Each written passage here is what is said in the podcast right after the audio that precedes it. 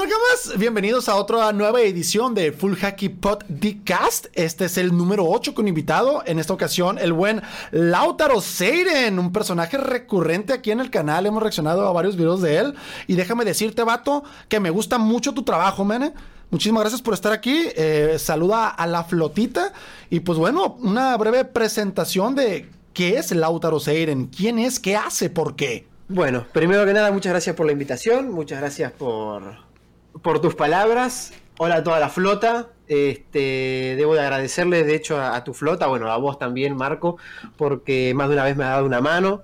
Así que muchas gracias de verdad. Este, Lautaro Seiren es, soy yo, eh, chorreando hype por One Piece 24-7. Nada más, nada más ni nada menos.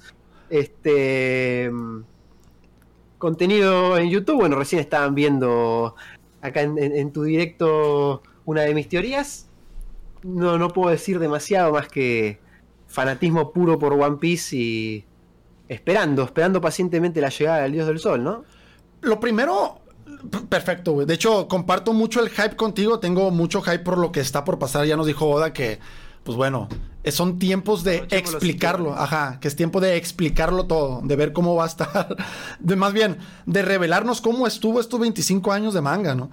Eh, y algo, algo que veo que tienes bastante hype, que comparto, es el tema de Elbaf, que lamento decirte que no creo que sea el arco que sigue, porque tengo el lema de que mientras más crees que sigue, Oda te va a meter un whole cake ahí, algo, algo raro, ¿no? Que no te esperas.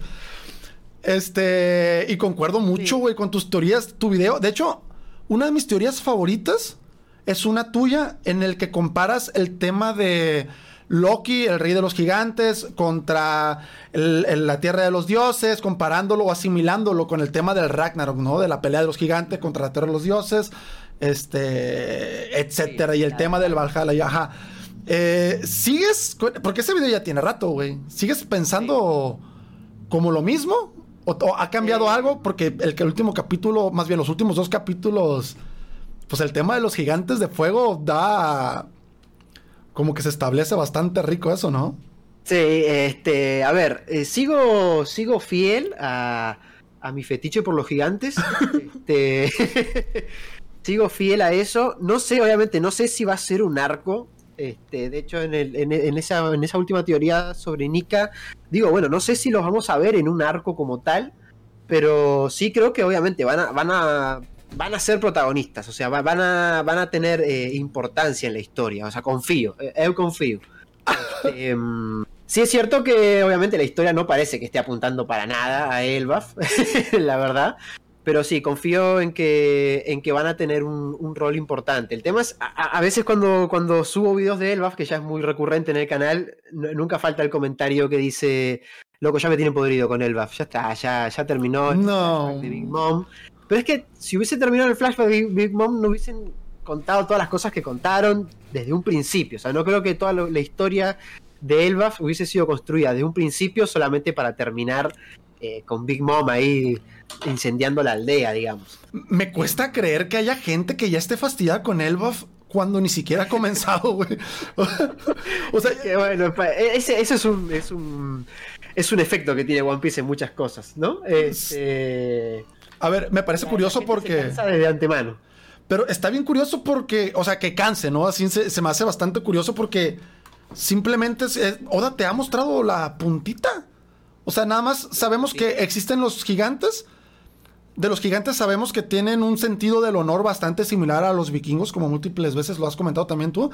El tema de, del honor, el morir en batalla, este, muy parecido a, ajá, ser recordado, el tema del Valhalla. Entonces, tenemos contexto, a pesar de que hemos visto poco, tenemos mucho en cuanto a su forma de ser, su cultura.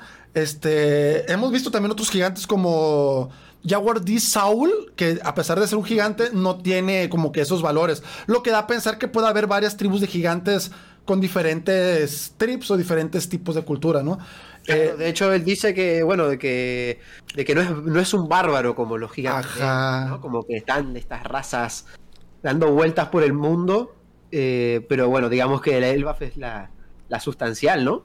Sí, claro, güey. La, principal. Sí, sí, sí. Y hemos visto como, pues, como digo, la puntita de que lo hemos visto, hemos visto las ganas de, de Usopp, o más bien, que es como que la inspiración para Usopp, ¿no? Hay un, hay un sombrero de paja que quiere, que quiere, que sueña con ir a una isla, la cual la gente dice, nah, ya lo vimos en un flashback. No, no, puede ser. No, no hemos visto. No, no tiene ni sentido. Es como que digan, no, el One Piece ya está, ya lo vimos en el flashback de Oden. No. Ándale, güey, claro. Y, y- ser. y algo así simil- eh, similar pasó con el arco de Wano. Lo entiendo porque pues obviamente ha sido el arco más largo de todos los que ha habido hasta la fecha y no han sido pocos. Este, sin embargo, cuando yo escuchaba mucho eso, yo tenía más ganas. O sea, ni siquiera había aparecido un flashback de Kaido. No se sabía que el flashback de Kaido iba a ser como, como al final fue. Pero faltaban muchísimas cosas, pues, ajá, no había aparecido el tema de, de Nika, no había aparecido ni Sunichi y la gente ya estaba harto, pues, de, de, Y pasa que era largo y... Aparte creo que ahí con Guano en particular ocurrió que mm, eh, los vainas vendieron mucho humo. Sí. No, y los tobiropos. Cansarse de... Loco, estamos viendo una guerra con un montón de personajes que en realidad realmente no importan. Sí, Que, que fastidió mucho a la gente. sí, ajá, que hubo, hubieron demasiados personajes, ¿no? Como tal. Hablando un poco a lo, a lo de Wano, que, que ya estamos viendo el, el tema de que se está terminando. Wano Sí. parece más que se va a terminar el arco en sí que el acto 3. ¿Tú crees que el arco 3 se va a cerrar con el arco en general? ¿O ya, Eh, ya perdiste las esperanzas de un arco 4? o- No, yo ya tiene toda la pinta de que se termina, ¿no? Se termina finalmente Guano. Otra cuestión es, Eh, ¿a Oda se le olvidó que estaba haciendo actos? Ya, quizás dice, uy, ¿qué hago ahora? Bueno, ya fue, lo termino. Cierro telones. Sí, la verdad que tiene toda la pinta de, de que ya no habrá más actos, ¿no? de que se termina. Lo que sí me sorprende es que, igual tiene todo el sentido, que incluso terminando el arco, eh, sigamos descubriendo cosas de la isla, ¿no? Cosa que por lo general eh, lo aprendemos al principio o en el medio. Ahora directamente dice, no, se- ya se terminó todo. Bueno, mira, Wano era así. Eso me sorprendió bastante. Güey, literal era solo la punta. puede seguir sorprendiéndonos. Claro, o sea, Wano, Puede seguir en sorprendiéndonos. el último capítulo, en el 1055, que es el que, el que acaba de salir al momento de grabar este manga, este manga, ojalá, al momento de grabar este podcast, se descubrió que Wano realmente era muchísimo más grande de lo que hemos visto, ¿no? Vimos nada más, literalmente, la puntita, Wano está sumergido. Al ratito vamos a hablar más a profundidad de- del manga, pero sí, como dices, se siguen revelando cosas. Aún no sabemos qué onda con el arma ancestral. Por ahí se dijo que aún más abajo. ¿Qué tan abajo? A ver, sabemos que hay dos, yo- de que dos yonkos fueron enterrados aún más abajo. Que, a, a- a ver, Ojo ahí, ¿eh? sí, güey, fal- faltan muchísimas cosas. El tema de los actos, ya también yo ya me rendí o no sé cómo lo quiera manejar Oda. Que, que se abre acto 4 después de Wano y que al final, pues es el último trayecto antes de ir al One Piece, el tema de los actos. Que sí, lo- los actos, o sea, tenían toda la pinta de que iban a ser, bueno, como lo- lo- los... que to- va, todos nos habíamos subido al barco de que era un teatro Kauki, que tenía cinco actos y toda la cosa. Este...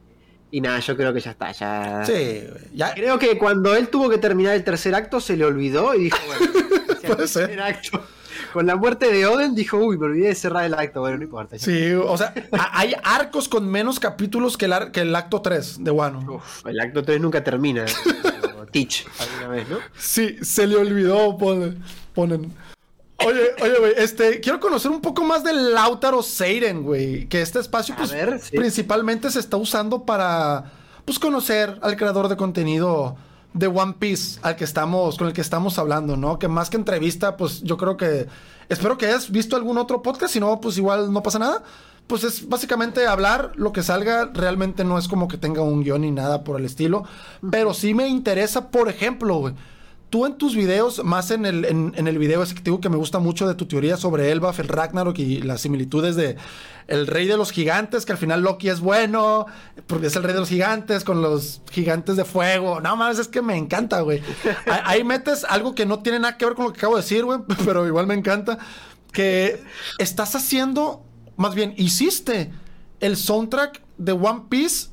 Este, nordificado o ¿Cómo, cómo lo dirías, güey? ¿O, o a qué vino eso? ¿Cómo surgió eso, güey? ¿Eres músico? No, no. eh, primero con lo del soundtrack ese lo anuncié hace un año y todavía lo tengo ahí, lo, lo pateo. Este, tenemos varios temas hechos, pero ninguno así como terminado al 100 100. Falta lo que es la parte del máster. Pero no, no soy, no soy músico. Tengo un amigo, uno de mis mejores amigos. eh, ¿Cómo se llama? Es músico, eh, J, Joel. Es el Joel. Eh, él- exactamente. Él, él es como. Siempre fue un, un genio de la música. La verdad que admiro mucho su, su trabajo. Y. pa- pasa algo curioso, ¿no? Con el tema de, lo- de los amigos músicos. Bueno, vos, vos tenés una banda igual. Vos estás en una banda. Sí, sí, correcto. Eh, a veces uno, el, el que no sabe nada de música, el que no sabe un carajo de música, es como que no le presta tanta atención la- al amigo músico. Eh, y quizás el amigo músico se está matando, está estudiando en el conservatorio, está, va desde chiquito a estudiar un instrumento, lo que sea, y es como que uno ya ve, ya es como lo tiene ahí, bueno, ya se, es su vida. Y, y no, realmente no, no presta atención a- a- al, a- al don que, que- que tiene de repente un músico, que es el, el de crear arte, ¿no? Como cualquier artista en realidad. Sí, sí, claro. Y a mí me pasó con, con Joel en particular. Había ido a verlo a. Él nos avisó de que tocaba con, con una banda suya, él tiene una banda de jazz. Eh, lo fui a ver y me pareció fantástico lo que hacía. Y ya te digo, era uno de mis mejores amigos, pero como hacía su vida cotidiana y no, no compartía con nosotros su don, este, no, no tenía idea de lo que era capaz de hacer. Y mm, esto es un poco es medio meme lo que voy a contar, pero este, hay un canal de YouTube que se llama Siva Gunner, eh, Siva Gunner, que es, a primera vista parece ser como un canal donde suben soundtracks de videojuegos nomás. Pero en realidad lo que hacen es con, con lo que es los instrumentos o los sound fonts de, de la música de un videojuego, cambian la melodía. Y, y de repente estás escuchando un soundtrack de Pokémon y te suena el tema de los picapiedras porque hacen eso, hacen como meme byte Órale, órale. Y, y por, por los simples loles, este, quería, mm, quería aprender a hacer eso. Y, una, y a Joel, que también le gusta el meme, también le gusta el mame, este, nos juntamos en casa y vi que realmente el, tipo podía hacer muchas cosas asombrosas más allá de de repente eh, tocar con su banda. Y empezamos a hacer como estos temas, eh, memes, cambiarle las melodías a, a, a, las canciones originales, de lo que sea. Y cuando paso a. Cuando procedo a hacer el canal de One Piece, em, primero estaba haciendo una teoría sobre Wano y de repente se me, se me vino a la cabeza que es un overtaken wanense, un overtaken con instrumentos eh, japoneses. Típicos japoneses. estaba, de rep- ya estaba viendo mucho en el anime que utilizaban música japonesa. Guapísimo, ¿eh? Gran aporte para- de, de Toei. Este, exactamente. o Me sea, encantó. me- noté que, que estaban realmente ambientando, incluso hasta en la música, eh, un, un país como Japón. Y cuando empecé con lo nórdico, que yo soy muy fanático del- de, todo lo que es la mitología nórdica y demás, Guapísimo. automáticamente pensé en J, porque digo, loco, J puede ser capaz de tranquilamente hacer covers, eh, si, si se quiere, este, aunque no tenga los instrumentos. Eh, y ahí empezamos a hablar. Le digo, mira, tengo estos temas. Él tiene como una- un oído impresionante. O sea, él Sí, escucha claro. un tema y lo recrea con todos los instrumentos que hay en. con solo escucharlo, la verdad. Le digo, mira, loco, eh, tengo una idea de hacer estos temas, pero estilo nórdico. ¿Qué sabes vos de eso? No, puedo investigar, tengo, tengo idea de la, la flauta esta, el violín este, qué sé yo. Ah, Y empezamos, empecé a, empezamos a buscar juntos eh, temas para inspirarnos, eh, instrumentos, empezamos a leer sobre, la, la música. ¿Se documentaron? Sí, Cabrón, sí, güey. completamente. Y después empezamos, bueno, a- le digo, bueno, a ver, haceme un overtaken. Y, y me lo hizo con todo y cuerno vikingo. No mames. Y dije, bueno, ya está. eh, ha- hagamos, hagamos más temas. Hagamos más temas porque, porque juega, porque juega. Aparte a él, él le encanta todo eso. Claro, su Y hobby, la realmente le pago música. también, ¿no? No es que lo, no es que lo, lo exprimo. Nice. Al contrario, o sea, lo, le, pago por su laburo. Incluso ahora, bueno, la idea es publicar los temas en Spotify, como anuncié hace mil años. Em, pero cada vez como que lo vamos haciendo más, más profesional, digamos. Lo, lo que empezó siendo como un cover así nomás. De repente ahora contratamos a un flaco para que haga el máster.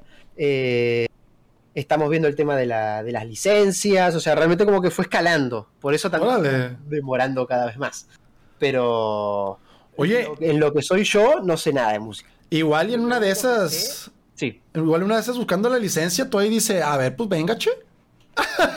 Digo, es que con lo, con lo que hicieron con Wano, que adaptar lo que ya conocemos de- del soundtrack de One Piece, adaptarlo a una temática totalmente japonesa de, de la época, ¿no? El que está proyectando el mismo Wano, estuvo guapísimo, güey. Y vi que estabas haciendo eso y que lo metías a tus videos y que sonaba One Piece nórdico.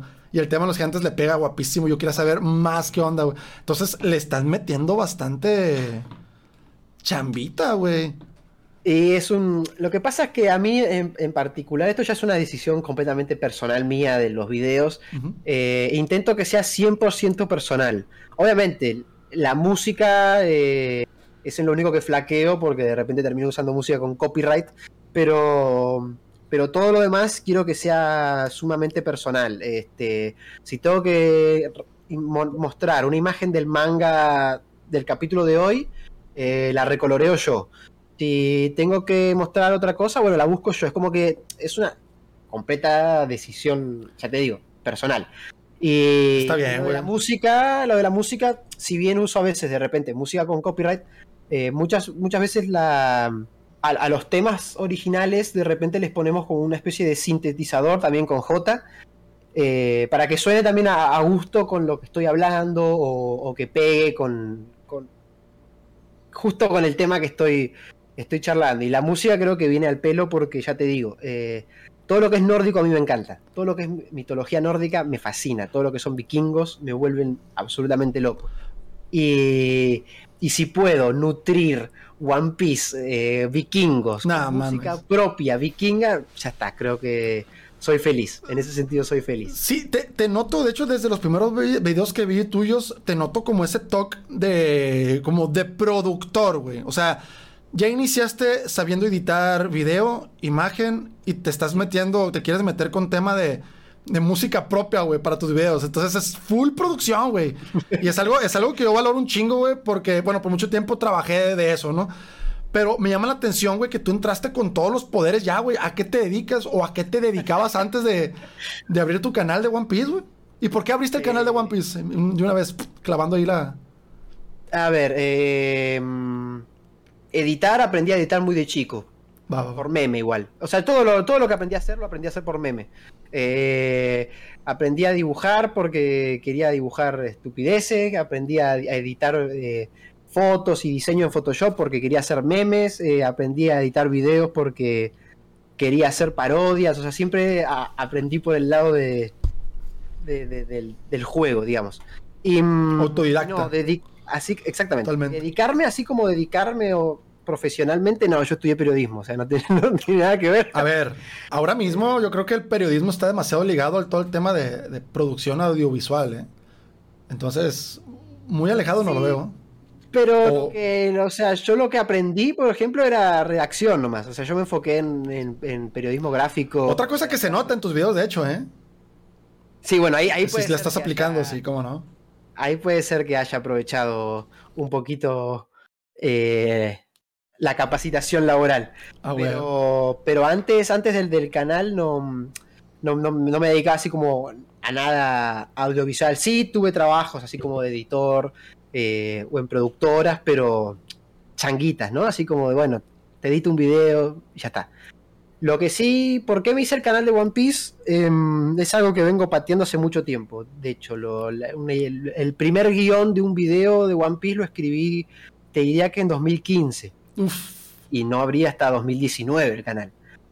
Pero, pero no es solamente One Piece, sino que siempre tuve varios canales antes. Eh, o sea, siempre tuve la intención de, de hacer algo ahí en YouTube, Nice. em, de crear contenido, de lo que sea. eh, ya te digo, hacíamos parodias con amigos, hacíamos sketch, hacíamos cortos de terror, Órale. hacía animaciones, este, animaciones en Flash.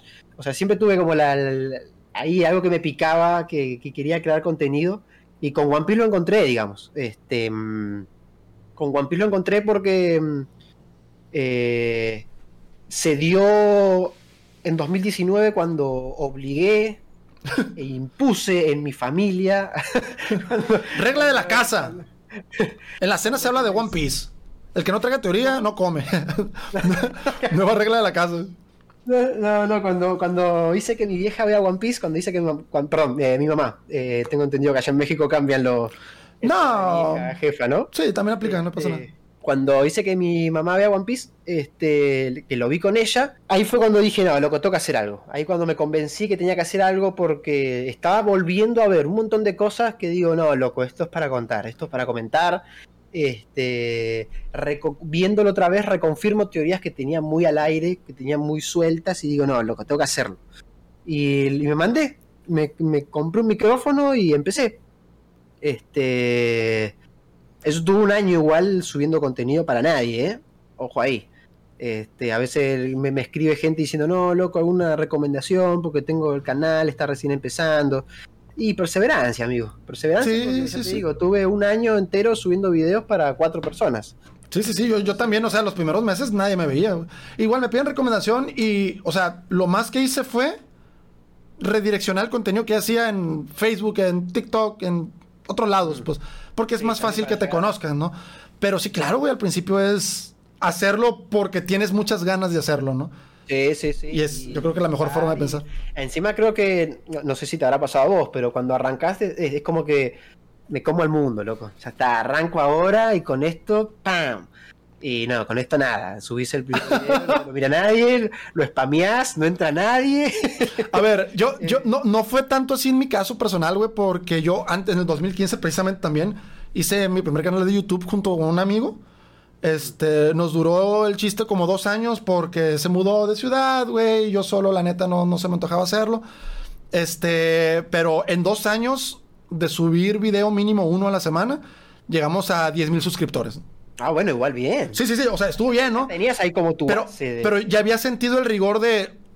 Al principio comencé así, como queriendo con el mundo, no mames, esto va a ser un hitazo, 100 mil suscriptores y la chingada, y pues no. La realidad es que el, trayecto es mucho más lento. Entonces el tema del canal de One Piece lo comencé como literalmente, ok, eh, pandemia, home office. Precisamente también tengo, tenía muchos años este, con un grupo de WhatsApp que había hecho con amigos de aquí de, mi ciudad, hablando de One Piece y hablando yo de que, ah, quiero hacerme un canal, quiero hacerme un canal. Mucho tiempo, yo creo que la mayoría de creadores de contenido procrastinamos de esa manera de que, ah, vamos a hacer esto y nunca lo hacemos hasta que pasa algo, ¿no? En mi caso fue que, que estaba en mi casa, estaba harto de, de, de, pues, de, lo que me estaban pagando a pesar de que incluso me bajaron el sueldo por el tema de para que no me corrieran de la, de la empresa, básicamente. El tema del COVID arruinó muchas empresas, ¿no? Entonces fue un momento difícil. Entonces dije yo, a ver, este, me está frustrando que no, no, no me siento desarrollado personalmente aquí. Voy a hacer algo más.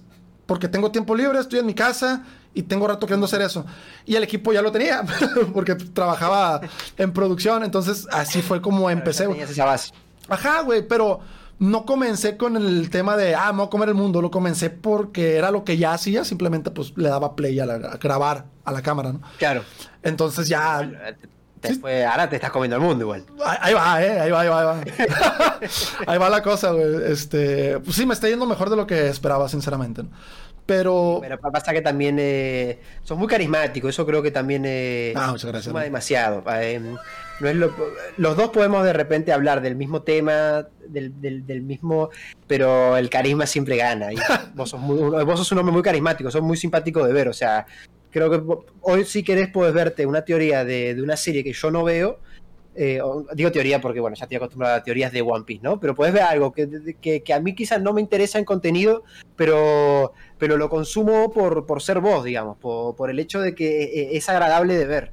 Muchas gracias, qué bonito. No, lo, digo de verdad, loco, es uno de esos de los pocos youtubers que, que admiro realmente. No, loco, muchas gracias, güey. Chingada madre. A ver, venimos a hablar de ti. Entonces. pues yo quiero hablar de vos.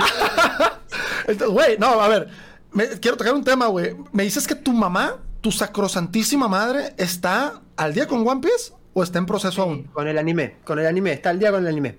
Y de pronto no es de que te pones a teorizar con tu mamá, güey. Eh, eh, eh, yo lo evito. Porque ya sabes, más o menos, ¿no? claro, de spoiler, pero ella sí, ella de repente se pone. Nice, güey. Sus teorías. Sí, sí, sí. Qué bonito, güey. Pero, Sí. Ah, no, no, sí, dime, dime. No, este. Lo vio obviamente con consejo mío, pero lo vio con una libretita y ella misma iba anotando cosas. Ah. Este, iba tomando- tú le dijiste, amor, amá, amá, le dije, mira, pon atención. fíjate, ah, son mil capítulos, hay muchas cosas. Fíjate, sí, desde ahí anotando alguna, un par de cosas. Y, y se lo tomó, se lo tomó como tarea y lo hizo. Y, y me acuerdo ya hubo un, un momento que estábamos viendo tantos capítulos por día que... Qué bonito, güey. Porque ella, ella se puso al día en, te diría que en siete meses. Eh, Órale, buen ritmo. no sé, le metió. Y ya por eso ya hubo un momento en el que en el que estábamos viendo tanto que no anotaba. Y de repente me acuerdo un día que yo estaba en el trabajo y recibo un mensaje de ella que me dice hay que anotarlo de guano. Hay mucha data de guano para anotar. y tiene su libretita de One Piece, ¿no? Güey, qué bonito, güey. ¿Cómo, cómo- cómo inició ese proceso, güey? No, espero que no, no me vea muy metiche, muy mitotero. No. Pero ¿cómo estuvo, cómo estuvo el, el show de que, mamá, vamos a ver One Piece? O sea, y por- por- a ver, yo ya le hablaba ya de. A ver, yo siempre tuve una muy buena relación con mamá. Siempre Se nota, qué bonito. Este, muy, muy, muy amigos. eh, así en plan. Amigos, amistad.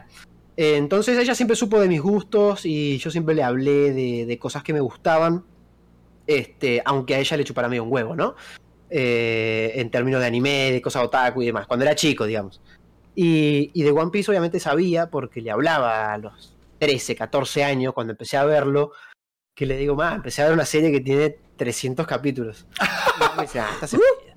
Este, y claro, después con el, de repente empezó a ver que yo crecía, que yo maduraba y ese One Piece seguía, seguía a la par de mi vida, digamos.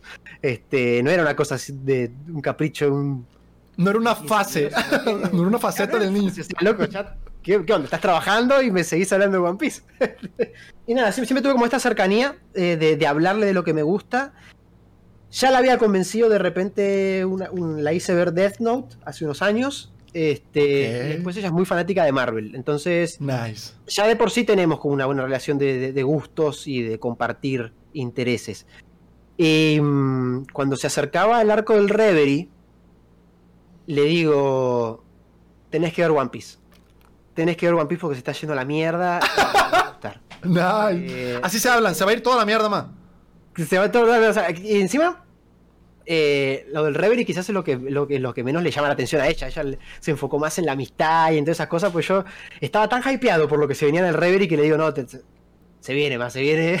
A ver, que, que- que el anime no condensa tan bien lo del Reverie como lo hace el manga, ¿no? Igual y también diluye un poco el, el hype. Y flojito con, sí, con mucho... Pasa que incluso, eh, ponete a pensar en ella que todo lo que se ve en el Reverie, todos esos flashbacks que ponen como para recordar, mi mamá lo había visto hace dos meses, entonces como que el- no, no sirve de nada realmente en ese momento. Pero que Sí, sí, sí. entiendo que quizás al que sigue la serie hace unos cuantos años no está de más recordar algunas cositas. Claro. abusaron, obviamente abusaron. Sí. Em, y nada, ese le, le digo, no, tenés que ponerte a ver. Y dice, nada, estás en pedo. ¿Cuántos capítulos tiene? No, tiene 900 más. Y, y digo, no, mirate, mirate unos pares, mirate dos por día. Pruébalo. Y llegás. Y dijo, bueno, si me canso, no, no, me canso. Y empezó. Y ya el primer día se miró cinco capítulos. Nah. Y le siguió. Ya creo que con el arco de Nami, ya está. Entonces tu madre eh, en la actualidad espera los sábados para ver el nuevo capítulo. Sí, sí, lo Y lo ven juntos, ¿no? Ya es como una especie de ritual. Sí, sí, sí, ya es como el almuerzo. Miramos el capítulo. Nice, güey. Una reacción en Twitch con tu madre eh, viendo Eh, ojo que la pensé, ¿eh? Ojo que la pensé. A ver, pues hay, hay mucho Nakama que lo ve con su pareja, cosas así. Pues. No, yo pongo a mi mamá, lo que yo pongo a Sí, nice, nice, nice. Iba a mirar el... Qué bonito, güey. A ver, no veo ese sueño en- en en teoría de poder teorizar o hablar de One Piece con alguno de mis padres. Porque mi papá, serie que sale en Netflix, serie que ve. Entonces, ahora mismo, el live action de One Piece es como que mi, mi última esperanza en ese sentido, güey. Esa- Está la posibilidad. Sí, güey, porque si sale buena, mi papá se va a hacer fan. Y yo ya con que mi papá se ponga a hablar de piratas, Gokus de goma y eso conmigo, yo feliz de la vida. Com- com- completamente enriquecida la experiencia. Qué bonito. ¿Y te acuerdas? Me dijiste que desde los 13 años ves One Piece. ¿Te Sí. acuerdas cómo fue, güey? ¿Lo viste en la tele, güey? ¿O te- un amigo te lo recomendó? ¿Veías Naruto antes No. como todos nosotros? ¿O No, no, de hecho Naruto no vi. Eh, no sé, no sé de qué va la historia de Naruto, para que te des una idea. Son ninjas. Pero, mm, sí, Ninjas y correr Ah, con manos estiradas. ahí. Sí. Em, no, a ver, yo arranqué. o sea, arranqué medio raro. em, obviamente conocía One Piece de la tele, de Cartoon Network, completamente censurado. Eh, lu- pero yo tenía algo cuando era chico que no me gustaba. eh, no, no no te digo que no me gustaba el anime, pero no me gustaban que las series tuviesen como continuidad, ¿no? Como que sea seguir capítulo a capítulo. ¿Por qué? Porque yo ah, quería agarrar un capítulo y ya está. Este. Entonces estaba muy acostumbrado a lo que eran las caricaturas más, Billy Mandy, todas esas, todas esas cuestiones. Los padrinos mágicos, seguía- Bob Esponja. seguía mis animes, digamos, pero era difícil. Era difícil de repente poner un canal y, y- y ver una serie que no, no entendías nada. Y me pasó con One Piece que lo que una vez puse, intenté ver y estaban en Lockdown. O sea, eso me acuerdo puntual. Estaba Zoro con Tashigi eh, discutiendo el tema del, del- del flashback de, de Zoro. ¿Y tú? ¿Ah? No entendí nada. No entendí nada. O sea, no- la, la verdad que no me llamó para nada la atención. Entonces eso, fue, eso era lo único que sabía de One Piece.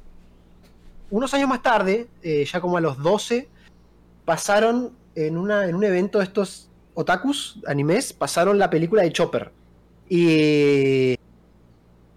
Y pa- la, la vi así, la, la vi como de, de pasada también, porque, Que es el arco de el- la isla de Drum resumida, ¿no? La película. claro, hicieron toda una película... Bueno, con Frankie así, bien. Frankie, Sí, ajá. cosas, la rompieron. Sí, sí, sí. Pero lo que vi puntual, o sea, yo como que la película la estaban pasando como en una de las salas del evento. Y yo de repente entré y estaban pasando justo la parte en la que Chopper se, se, se desvivía para conseguir el hongo. ¡No! este venenoso. Sí, queda todo madreado, sin un cuernito. está acá. Ah, Sí. podrás estar bien. Y yo, no, mi corazón. no, no. Y vi eso y dije, no, amigo, que aguante Chopper. O sea, no tengo ni puta idea de qué va esto, pero aguante Chopper. Y ahí me quedó, me quedó como la idea de que quería ver a Chopper, quería ver One Piece por Chopper.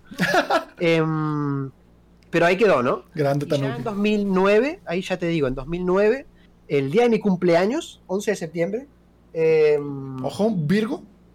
Virgo, completamente Virgo.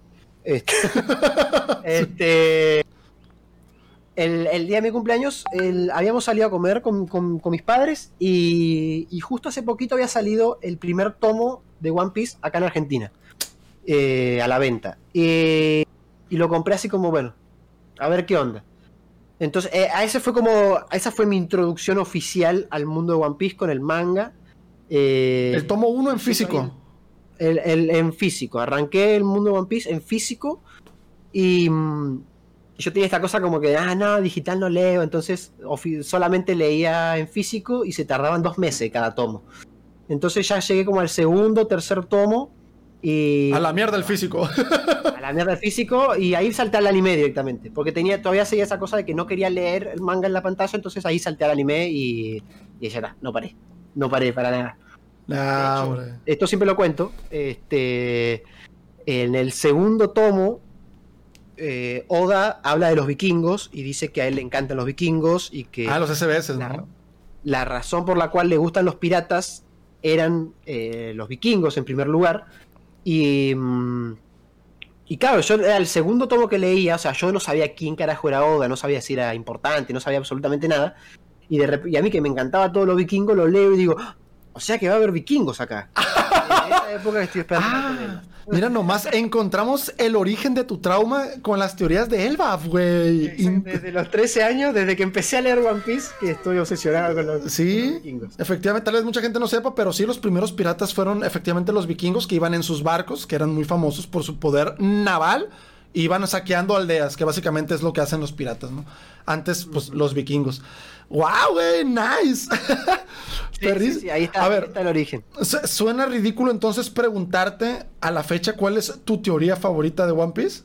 ¿Tienes una favorita, una teoría favorita que igual no necesariamente tiene que ser tuya, ¿no? Que hayas oído por ahí. Mira, eh, consumo pocas teorías porque. mm, primero por el miedo al spoiler. Ah, o sea, de que alguien sí la tiene y digas, uff. que alguien que sea claro. Este, y después porque, claro, de repente. Quizás yo tengo una idea dando vueltas en la cabeza. Y de repente veo una teoría que está mil veces mejor. Y. y eh, pierdo, pierdo contenido para crear mi canal. ¿no? ok, ok, ok. Eh, evito, evito, ver, evito ver teorías, pero creo que las que... mm, las que más me vuelan la cabeza son las que empiezan a, a relacionar todo lo que es la religión, eh, la Biblia, no la Biblia de One Piece, no esta Biblia de One Piece. Sí, sí, sí, que encuentran cosas con la- el mundo real. O sea, paralelismos. Siempre, siempre, que, siempre que encuentran estos paralelismos que están como escondidos, eh, ahora no te puedo decir de repente una teoría puntual. A mí también me encanta eso. Cuando empezaron a encontrar en Skypiea eh, todas estas como est- estas estatuas que empezaron a darle bola cuando se habló de Nika, ¿no? Que de repente van para Skypiea y dicen, no, pero mira, hay varios dioses, y están ahí, ¿no? Están como, vos decís, loco, pero ¿son dibujos al azar que hizo Oda o realmente los metió ahí y hay un lore atrás de todo eso? Entonces creo que cuando la gente se empieza a meter ahí, a estudiarlo y cuando empiezan a... cuando encuentran conexiones, me vuela la cabeza. Creo que es cuando más me vuela la cabeza. Sí, está guapísimo no te- eso. ¿eh? No te puedo decir una puntual ahora porque creo que hay una de Zoan que es como lo- los- los dioses de One Piece.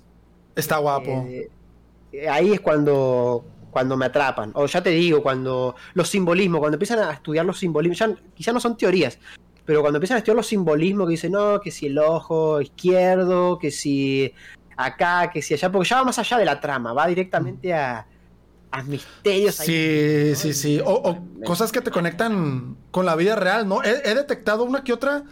También, ajá, con De La Zoan, eh, tal vez Sin Anime, Dante de Gaula, así que, que, que cos- meten cosas, simbolismos que encuentran en One Piece que también tuvieron su historia, ¿no? En la vida real. Eh, ok. A Es ver, lo que hago con, con, de repente con los vikingos. ¿no? sí, no, eh, lo hiciste. Saco La, la- la historia vikinga y, y la meto, la meto a la fuerza así el One Piece. Digo, no, por acá se mete. Ni tan a la fuerza, güey. O sea, ese tema del. ¿Cuál es tu video favorito de tu canal, güey? De mi canal, el del Reverie, el resumen del Reverie.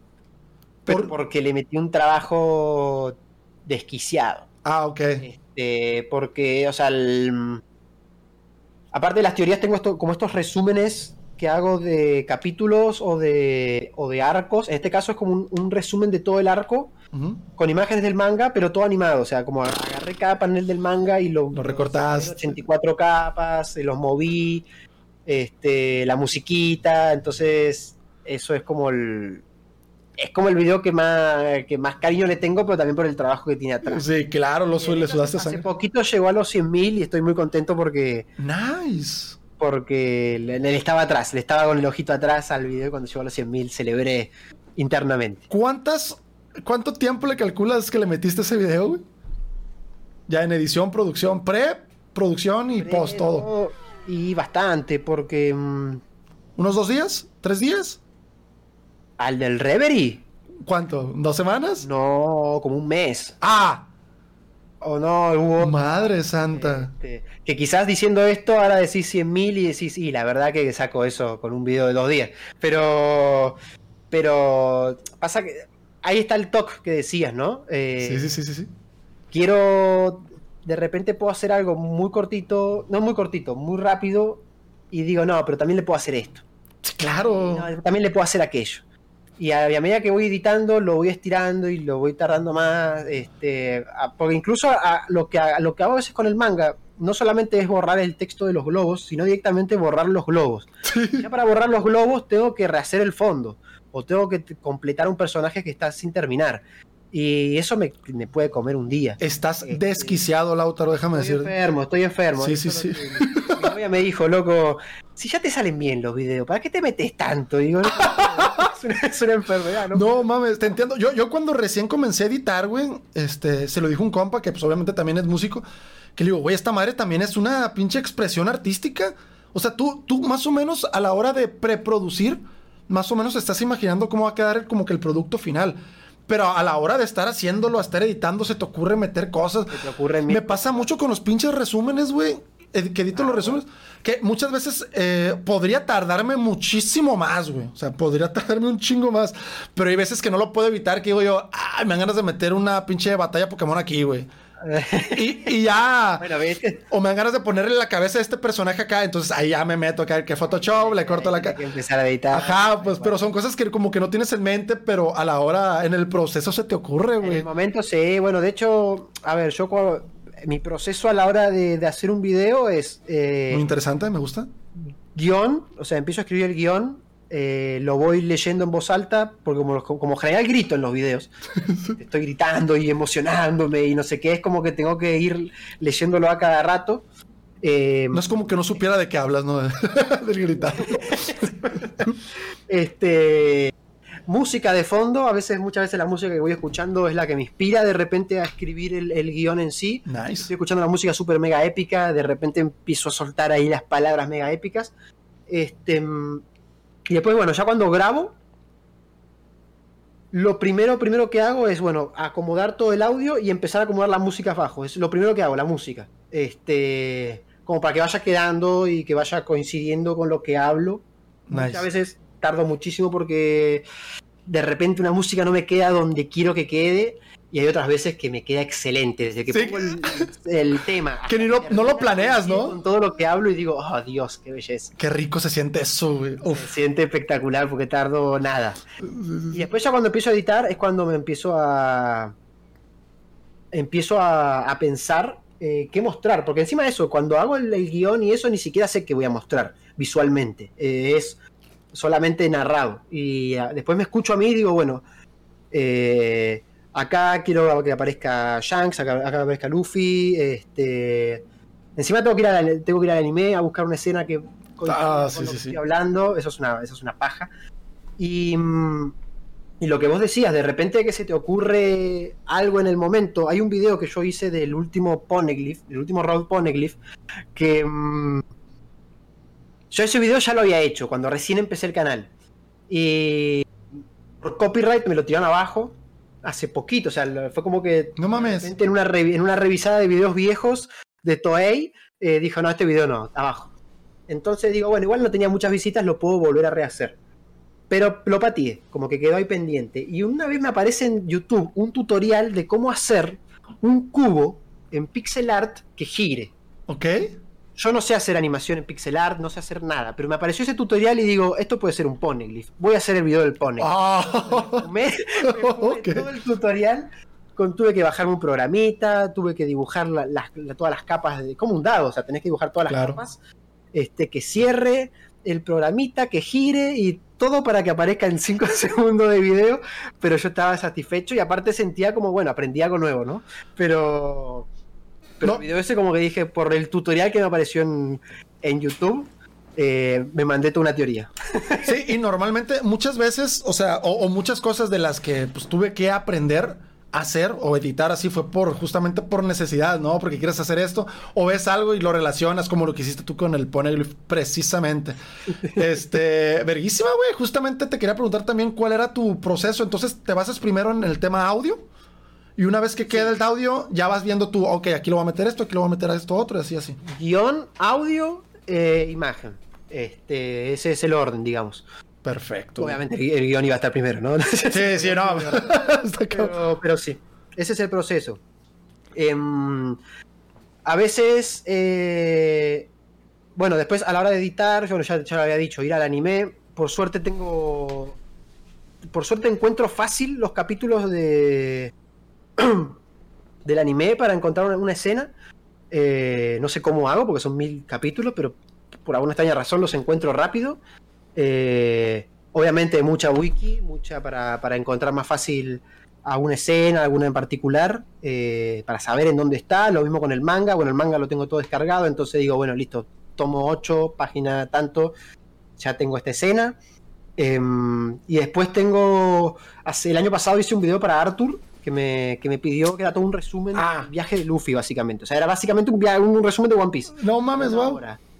Este, él, él lo único que él, él hablaba y él lo único que necesitaba era que yo ponga escenas del anime que vayan acorde a lo que él hablaba. Y literalmente es un resumen de todo One Piece, por arcos y todo. Entonces, eso me quedó porque ya tengo todo lo.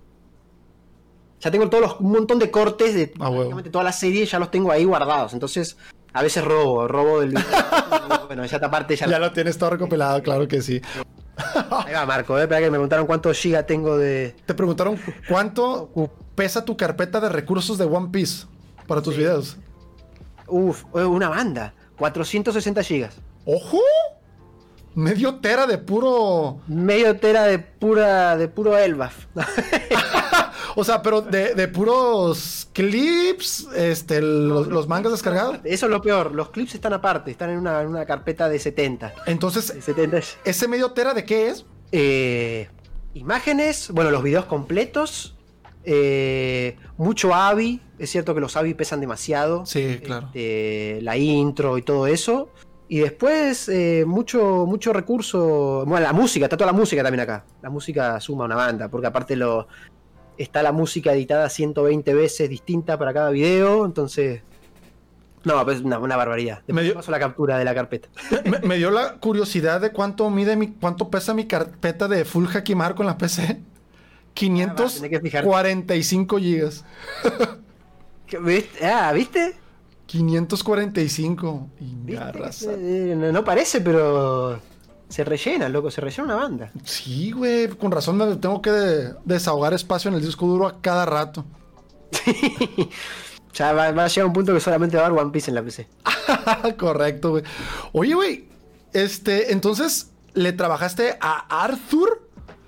Sí, ¿Te contactó? Dijo, güey, vi tus videos, editas bien vergas, quiero que me edites esto. ¿O cómo, cómo? Eh, eh, publicó en Twitter que necesitaba un editor que tenga como conocimiento amplio sobre, sobre la historia, o sea, como para justamente para encontrar fácil escenas. Sí, claro. Y yo, no lo seguía, me etiquetó a alguien, dijo, Lautaro te puede servir. Y me fijé, empecé a ver quién, quién, había, quién había dejado ahí su, su reel, por así decirlo. Y digo, bueno, le mando. Y, y ahí utilicé un. Aproveché un recorte del video este del Reverie que te dije. Ujú. Dije, bueno, acá está editadito, está bonito. Y me contactó enseguida. Lo, lo- lo compartí eso ese mismo día me, me contactó y me dijo, mira, loco, eh, yo te puedo pasar un video de 8 minutos aproximadamente eh, para, que, para que lo edites. Y así veo yo si me sirve o no me sirve, ¿no? Porque si no te voy a pasar un video de una hora y de repente no me sirve. Este, mm, y me pasó, era todo como un... Era solamente el flashback de Luffy, básicamente. Eh, el pasado de Luffy con, con Shanks y con Ace y con Sabo. Entonces agarré y empecé. Te pasó como que la primera parte, ¿no? O una de las partes de... Es como. El flashback, lo, mete pues. como al, pri- lo mete como al principio ahí de. Creo que lo, con- lo conecta recién en Marineford, me parece. Nice. También habla de Ace y Sao. Pero sí, fue como esos cinco minutitos que se lo hice y me dijo, sí, perfecto. Eh, le cambiaría dos escenas, pero solamente porque yo justamente quiero en esa parte que se muestre tal cosa. Entonces, obviamente, ahí ya no tenés vos eh, forma de saberlo. Perfecto, mandale. Me mandó el audio de, de una hora y lo edité. Fue simplemente escuchar, ir escuchando. Y si el tipo me hablaba de, del encuentro de Ace y, y Shanks, yo me iba al capítulo donde estuviesen Ace y Shanks hablando y le monté a la escena. Si me hablaba del momento en el que entran a Enies Lobby por el tren, iba al capítulo, lo buscaba, se lo ponía y así tuve. Tremendo trabajo, ¿eh? Fue largo, ¿vale? Fue largo porque. Sí, claro. Eh, reconozco que me, me tomé como mi tiempo, porque él me dijo, bueno, te doy, creo que un mes o dos meses. Y el primer mes no hice nada. Empleado del mundo. y ya fue como, dije, bueno, loco, ahora sí a trabajar. Y le hacía, le hacía 5 o 10 minutos por día. Más 5 que 10, porque igual le cuesta. Pero lo terminé, lo terminé en tiempo y forma, por supuesto. Sí, iba a decir, A ver, típica... A ver, me tomé ese mes porque sabía que igual. Latam. A ver, ya, seamos sinceros. ¿De qué parte eres, güey? ¿De dónde eres, Lautaro Seiren? Yo de Buenos Aires, Argentina. Buenos Aires, Argentina. Lautaro Seiren se llama Seiren? No. Me llamo. me llamo Lautaro, eso sí, es mi nombre original. Nah, a ver, por favor, no. No creo. Sí. A ver, no es cierto, no te creo. ¿Querés- Voy a buscar el documento. Si me esperás, voy a buscar. ¿Te llamas Lautaro? No te creo. No te creo, es neta. Güey, a ver. Pásame a tu madre ahora mismo. Necesito que. ¿Qué? ¿Qué? ¿Qué creería más, güey, que se llamara Seiren, fíjate? Espera que igual tapo. A ver, a ver, es, es- es en serio, no, no me estás. No, no te estoy mintiendo, fui a buscar el documento. ¿Me puedes traer a tu madre para hacer un podcast con tu mamá, por favor? Eh, a ver, es con U, no es con W. Pero Ah. es Lautaro. Espera que. ¡Ahí está! Neuen. Lautaro Neuen. O Lautaro, ¿cómo se pronuncia? Lautaro. Lautaro Neuen. Así es. ¿Y qué significa, güey? Eh, es un nombre mapuche. Eh, es un nombre yandiano. Este. ¡Órale! eh, un nombre chileno que significa. bah, no significa. Lautaro no significa nada en teoría. Es el nombre de. Está conjugado, está formado con de un cacique, de un cacique chileno ahí, mapuche, que en realidad era Leftraru, se llamaba Leftraru, pero cuando llegaron los españoles y tal, y dijeron, ¿cómo te llamabas? Leftraru o Lautaro. Nehuen creo que significa fuerza, una cosa así. no, ma- que escribió Austral. Nice. Pues era por ahí iba. Laut- eh, te clavó buenísimo para que te hagas creador de contenido de One Piece, ¿eh? Eh, de hecho, cuando ya me, la W ya me la puse cuando. Conociste a Lau. Te, la- te llamaré Lisa Junior, leo el comentario. Este Chetsepa. Sí. Este, Fue un Homero totalmente eso. el, cuando. Ya te digo, cuando me puse al día con, con el anime de One Piece, este. Iba aproximadamente por Impel Down. Y recién, recién había aparecido Lo. Y claro, yo leía Lau en el subtítulo y dije, ah, este tipo, este es mi personaje. Y ahí empecé a ponerme la, la W en el. En, en Lautaro. Pero de hecho, incluso cuando apareció Luffy Taro. Porque encima Taro es muy común en, en Japón como Sí. terminación de nombres. Totalmente. Lo mío es meramente casualidad. Pero coincidió. coincidió Vaya, ¿eh? Y Seiren, Seiren es un nombre de un personaje de un videojuego. Así nomás, sencillo. Coincidió brutalmente. ¿Y qué, qué te dice ya como para dejar a tu sacrosantísima madre? Cuando le digo a mi mamá, también tengo una buena relación con mi mamá. Es, es que le digo, sacrosanterricisísima madre. Bueno. Me dice, chinga tu madre por si acaso. Me dice. parece que parece que le estoy mentando la madre, ¿no? No. Este, ¿y qué, qué piensa tu mamá en la actualidad de, de su pequeño Lautaro? Que obviamente para los números que tienes ahora mismo estás percibiendo ingresos de parte de YouTube y esperemos que también de Twitch. ¿Qué piensa tu, ma- tu madre? ¿Estás haciendo algo más aparte de YouTube ahora mismo? ¿Y qué, y qué piensa de que ganes? Este. No, está muy contenta, está muy contenta. Está contenta más que nada porque, porque hago lo que me gusta, porque me ve a mí contento, digamos. Este, me pregunta, ¿y cuánto va? ¿Cómo va el canal? No sé qué. Obviamente no lo mira porque se spoilea. Claro. Este, le- tiene prohibido verlo. Pero, pero sí, está contenta. Obviamente hago muchas otras cosas. Trabajo. eh, trabajo de oficina, trabajo de editor, trabajo en- para una contadora, trabajo diseño de revistas. O sea, Su madre. Argentina. Argentina, no lo entenderías. Este, He escuchado cosas. Ajá. sí, sí, sí. Pero. mm, Pero sí, no, está contenta. Este, obviamente estoy contento yo también. Los, los primeros ingresos son para celebrar, obviamente. Claro. Porque, a ver, es como que te pones a pensar y decís, loco, estoy, estoy ganando una moneda por hablar de One Piece. Claro, güey. No yo- me puedo quejar, loco, no me puedo quejar. a, a los que me preguntan, porque tengo amigos, obviamente, este, pues, en mi vida real, en mi vida cotidiana, este, que también son nakamas, güey, consumen One Piece. De hecho, mi banda, tengo dos bandas, ¿no? Mi banda de heavy metal, todos vamos al día con One Piece, ¿no? Uno de ellos es mis hermanos, mi hermano de sangre, y los otros dos son hermanos de otra madre, básicamente. Y es como de que, güey, ¿qué pedo que se siente? Y yo, güey. Es como vivir el puto sueño, güey. O sea, estás, estás- estás viviendo de. Ahora mismo puedo decir que estoy viviendo de hablar de One Piece, ¿no? Entre, entre otras cosas, ¿no? No, no nomás hablo de One Piece, pero en su mayoría le atribuyo a, a- a este número de espectadores que estamos teniendo en este momento a que la gente que me conoció ahora mismo, a los que están aquí, la mayoría. Me conocieron gracias al canal de Full Hacky Marco, o al TikTok, o al Facebook, que de hecho en Facebook tengo, es, es lo único que no puedo monetizar, y es lo que tiene más reproducciones. Tengo un video que está por llegar a un millón de reproducciones, ¿no? Pero pues bueno, ¿No se puede monetizar en Facebook? se puede, pero yo no puedo Más duro. porque tengo como 500 reclamaciones de copyright. Uh, Porque antes subía imágenes del manga. Entonces, en algún momento, por ahí viene. ajá, en algún momento ya de tanto tiempo que estuve pues, poniendo páginas del manga, me llegaron en un solo día este, 50 reportes. Luego, en ese mismo ratito, otros 50, otros 50, otros 50. Me bloquearon la página como mes y medio. O sea, fue un show. Y dije como que, perdón, no lo vuelvo a hacer. Este, déjenme la Ya aprendí la lección.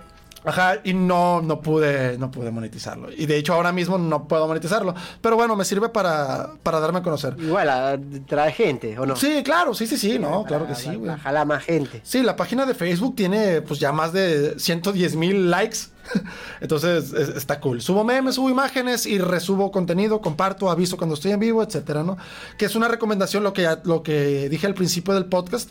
Una buena recomendación para hacer crecer un canal es distribuir tu contenido en otras partes para que no solo tengas a que ah, algún día alguien va a buscar algo, mi título en, YouTube y va a aparecer hasta arriba. Está muy difícil, entonces tienes que apoyarte con otras situaciones. Entonces, Sí, eh, tenés que ser tu propio community manager y meterle. así meterle es. acá, por allá. eh, si estás haciendo videos, subir cortitos en otras partes, en Instagram, en Reels, este, en TikTok. Eh, eh, tiene su trabajo también, ¿eh? Tiene su trabajo atrás. Sí, no, de hecho, este, lo que le digo a mi madre, a mi padre, a mi novia, a los que me preguntan este, cómo me está yendo, le estoy diciendo, pues, la neta, estoy trabajando más de lo que hacía antes. Sí, trabajaba muchísimo, pero ya ahora es como que, o sea, es tuyo. Entonces, Sí, eso, tiene, eso es lo que tiene de hermoso también. sí, güey. Porque claro, yo también de repente me veo a veces contrarreloj, ¿no? Sale un capítulo y tenés que subir un video más o menos cer- cerca, porque si no, igual ya, ya es tarde subirlo un martes. Este. Y estás ahí trabajando. Bueno, yo de hecho. Anoche me quedé hasta hoy a las 9 de la mañana subiendo el video de hoy. Este, editándolo, terminando de editarlo. Y digo, loco, al final estoy trabajando más, pero Es tuyo, güey. Sí, yo también. distinto porque es mío. Claro. Eh, me permite aparte, es como que también es una apuesta, ¿no? Una especie de inversión, si se quiere. Sí, claro, es tu Eh, tiempo, es dinero. No es que te estás matando en otro trabajo que después va a venir con el sueldo de todos los meses. Es como que te estás matando para mejorar, para, para crecer, ¿no? Porque en definitiva, bueno, uno, uno está creciendo, ¿no? No, no, no, se, no se estanca y ya está. Sí, También llegará más. por No es supuesto. que lo digo de, de- de- de interesado, pero... No, no, no. No, claro, claro, güey. Quiere ver crecer su changarrito, güey. A mucha, a mucha gente, este, amigos con trabajos normales, vamos a llamarle así, este, se impresionan porque yo, por ejemplo, los días que tengo más ocupados son los fines de semana porque Los fines de semana. Ajá, o sea, yo no hago absolutamente nada. Anoche, de- o sea, esta madrugada del sábado, bueno, del domingo, dormí tarde también editando el pinche resumen. Yo sigo editando, actualmente no tiene, tiene poquito tiempo, tiene un par de meses que me conseguí un, un par de editores que me están ayudando a Bien. transformar el contenido que se lleva aquí en Twitch para subirlo a, a YouTube porque resulta que a la gente le gusta verme reaccionar y comentar teorías y entre otras cosas, ¿no? Este, pero yo sigo editando mis reacciones al manga y sigo editando los resúmenes, ¿no? El resto de contenido que no, que que todo lo que tenga que ver con Twitch lo, lo editan este, el buen Efren y Yorgo. Saludos y, y besos a los dos. este, pero, güey, editar los resúmenes lleva su tiempo. Editar la reacción a como la edito, que, que a ver, le meto zooms, le Tiene meto cosas. ser, eh, pasa una cosa es verlo en vivo y después te- cuando tenés que ver el video de una reacción, tiene que ser eh, Sí, que tenga su diferencia. sus toques. Sí, o sea, es, es como que un resumen de la reacción, ¿no? Como, si quieres ver la reacción pura, pues bueno, te vienes aquí a Twitch y, y ánimo, te la tragas. Pero, vato, quiero aprovechar, güey, esto para felicitarte porque la neta, este, al igual que yo, no, no tenemos mucho tiempo en la plataforma como creadores de contenido, se podría decir que somos... Este, los supernovas. no, te- has tenido un crecimiento increíble, güey. Y pues se lo atribuyo a, obviamente, que eres bastante fan, se nota. Y ya traías también como que la viada de, de- de cómo editar, cómo hacer realidad este, lo que te tienes en la mente, ¿no, güey? Porque se te pueden ocurrir muchas cosas, pero igual no tienes los recursos para plasmarlos físicamente o ilustrarlos. Es, por ejemplo, a, a los músicos nos pasa mucho esto, de que se me ocurre algo, no sé, en la batería, bien perro, pero no lo puedo tocar porque me falta la skill. Entonces es como que tratar de... Sí, de- eso pasa, eso pasa mucho también. Ajá, es como que de- delegarle o al adquirir la habilidad para plasmar lo que tienes en la mente, este, en la vida real, ¿no? Mostrárselo a la gente. Que de hecho la música es un claro ejemplo de eso. ¿Quieres tocar una melodía que tienes en la mente? Bueno, primero tienes que aprender a ejecutar aprender un el- instrumento. el lenguaje Es correcto. la- De la música. Es correcto. Entonces, te quiero felicitar, güey, porque empezaste con todos los poderes. Se nota tu periodismo, güey. haces muy buenos guiones y la edición, pues bueno, también Bueno. Va bastante sobrada y ahora mismo después de, de este podcast me queda bastante claro que está lejos de terminarse. Quiero comentar los últimos dos capítulos del manga contigo, güey. Sí, cómo no, cómo no. Bueno, primero que nada, bueno, te quiero agradecer eh, por esas palabras. Obviamente, a ver, Marco, creo que... Mm, eh, a ver, ¿cómo lo, ordeno en mi cabeza para, para comentarlo? Em, antes de crearme el canal, obviamente conocí a youtubers de One Piece, porque obviamente no, uno no, no se le ocurre de la nada, ¿no? Pensando que no existe. Obviamente uno sabe que existe, que hay un, nicho ahí y se mete, ¿no? Como dice, bueno, yo puedo aportar este nicho. Y claro, uno de repente conoce a los gigantes, ¿no? De antemano. Ya conoce a, los Yonko. Sí, al Goldakama, a los veteranos. Claro, a los veteranos. Y de repente cuando, cuando empezás de repente te metes en un mundo donde, ah, espera, eh, estamos recién ahí en el East Blue y, vamos a conocer un montón de tripulaciones en el medio. Y, agradezco de repente a, lo que hizo de repente Sergio eh, Soan, que nos contactó, que armó el grupo. Bueno, yo recién ahí estaba recién comenzando. Y, y la verdad que al final del grupo sos una de las personas con las que más terminé hablando. A ver, quizás hablamos muy a las tantas, pero un cariño gigante que te tengo, la verdad. Ah, muchas gracias, loco. Un cariño gigante. Y, y aparte, a ver, si hablamos de, crecimiento, loco, vos tuviste un subidón tremendo, que la verdad, merecidísimo. Merecidísimo porque eh, a veces... Eh, hace, un, hace un ratito leía ahí en el chat que decía, loco, no, qué sé yo, llegué por un video y, y me quedé por el Capi, me hace sentir parte de la flota, ¿no? Ahora no me puedo acordar quién, quién lo dijo, no, no, tengo el mensaje acá, pero loco, tenés una muy buena relación con tu, con tu comunidad y eso de verdad se ve, se siente. Se siente cuando me, aparecen a gritar Kia. Fue en el... Ixillo, aquí lo estoy leyendo, vato. Besazo, besazo a toda la flota, eh. muchas gracias, muchísimas gracias, vete también. Eh. Este, y la verdad que sos, sos, un grande, la verdad, Marco. Sos un grande, sos un jaquimacho. eh, y, la verdad, te tengo, tengo mucho aprecio. Y, aparte consumo tus resúmenes. No comento, pero los consumo, este, porque bueno, fue con lo que te conocí. Y las reacciones, sobre todo las reacciones eh, al manga. Eso creo que, a ver, no es fácil. Uno piensa, uno puede pensar que es fácil reaccionar porque implica prender la cámara y reaccionar. Yo tardé mucho para comenzar a reaccionar al manga, ¿eh? Tardé mucho. Ah, es que, ya te digo, puede parecer fácil porque quizás a la hora de hacerlo es, ya te digo, es prender la cámara y leer el capítulo, pero más allá de la edición que pueda llegar a, tomar después, a tener después, eh, no es fácil que la gente diga, quiero ver la reacción de Marco quiero, quiero verlo reaccionar. Y eso se gana teniendo, ya te digo, repitiendo lo que dije hace un rato, eh, teniendo un carisma, eh, eh, siendo agradable de ver, de consumir. Entonces tenés un muy buen contenido, Marco, la verdad, te felicito y merecidísimo el crecimiento que estás teniendo. No, loco, muchísimas gracias, güey. ¿Podemos avanzar, por favor? Porque si no me vas a dejar como Raizo en, el capítulo 1055. hermoso, Marcos. hermoso. Dios, qué hombre. Modo Raizo acá. Todo chupado ya. No, muchas gracias, neta. Me valoro mucho tus palabras y, pues, obviamente, valoro mucho la comunidad que se ha estado formando alrededor del mástil, como dicen algunos enfermos aquí. Este, no, gente, muchísimas gracias. Pero bueno, pasamos a cosas más importantes, que es el manga de One Piece. Eh, quiero tocar el tema del capítulo también 1054 porque no hubo, primero, no hubo podcast para ese capítulo. Y dos, pasaron muchas cosas. Voy a pasar ahí por encimita, ¿no? Este, se estaba arrimando a Kainu, le aparecieron encima los protectores de Wano. Vimos como que el despertar de, de Greenbull, que resultó ser el hombre bosque. El Mori Mori. Ajá, la Mori Mori. Mori ¿no? Eh, ¿Cómo te tomó eso, güey? ¿Qué piensas? Que, bueno, aquí en la traducción parece que es una tipología un pedo así. Voy a pasar muy por encimita de los capítulos, ¿no? Porque quiero hablar de los dos y los sucesos que pasaron en ellos. Se reveló la fruta de Green Bull, efectivamente tiene que ver con las plantas. Se teorizaba desde que vato no comió por dos de, no sé, por dos años, no sé cuánto tiempo dijo. Pero que era un fastidio para él comer. Ajá, entonces desde ella se, se teorizaba que tenía que ver con las plantas. Aquí te da a entender que es algo como logia, aunque logia la usan porque también se le dice así a la naturaleza, y el vato sí dice que es la naturaleza misma. La naturaleza en sí misma, sí. ¿Alguna opinión sobre esta fruta? ¿Fruta mitológica, Jito Jito, dios del bosque? ¿O, tienes algo? A ver, eh, no, de la fruta en sí no me.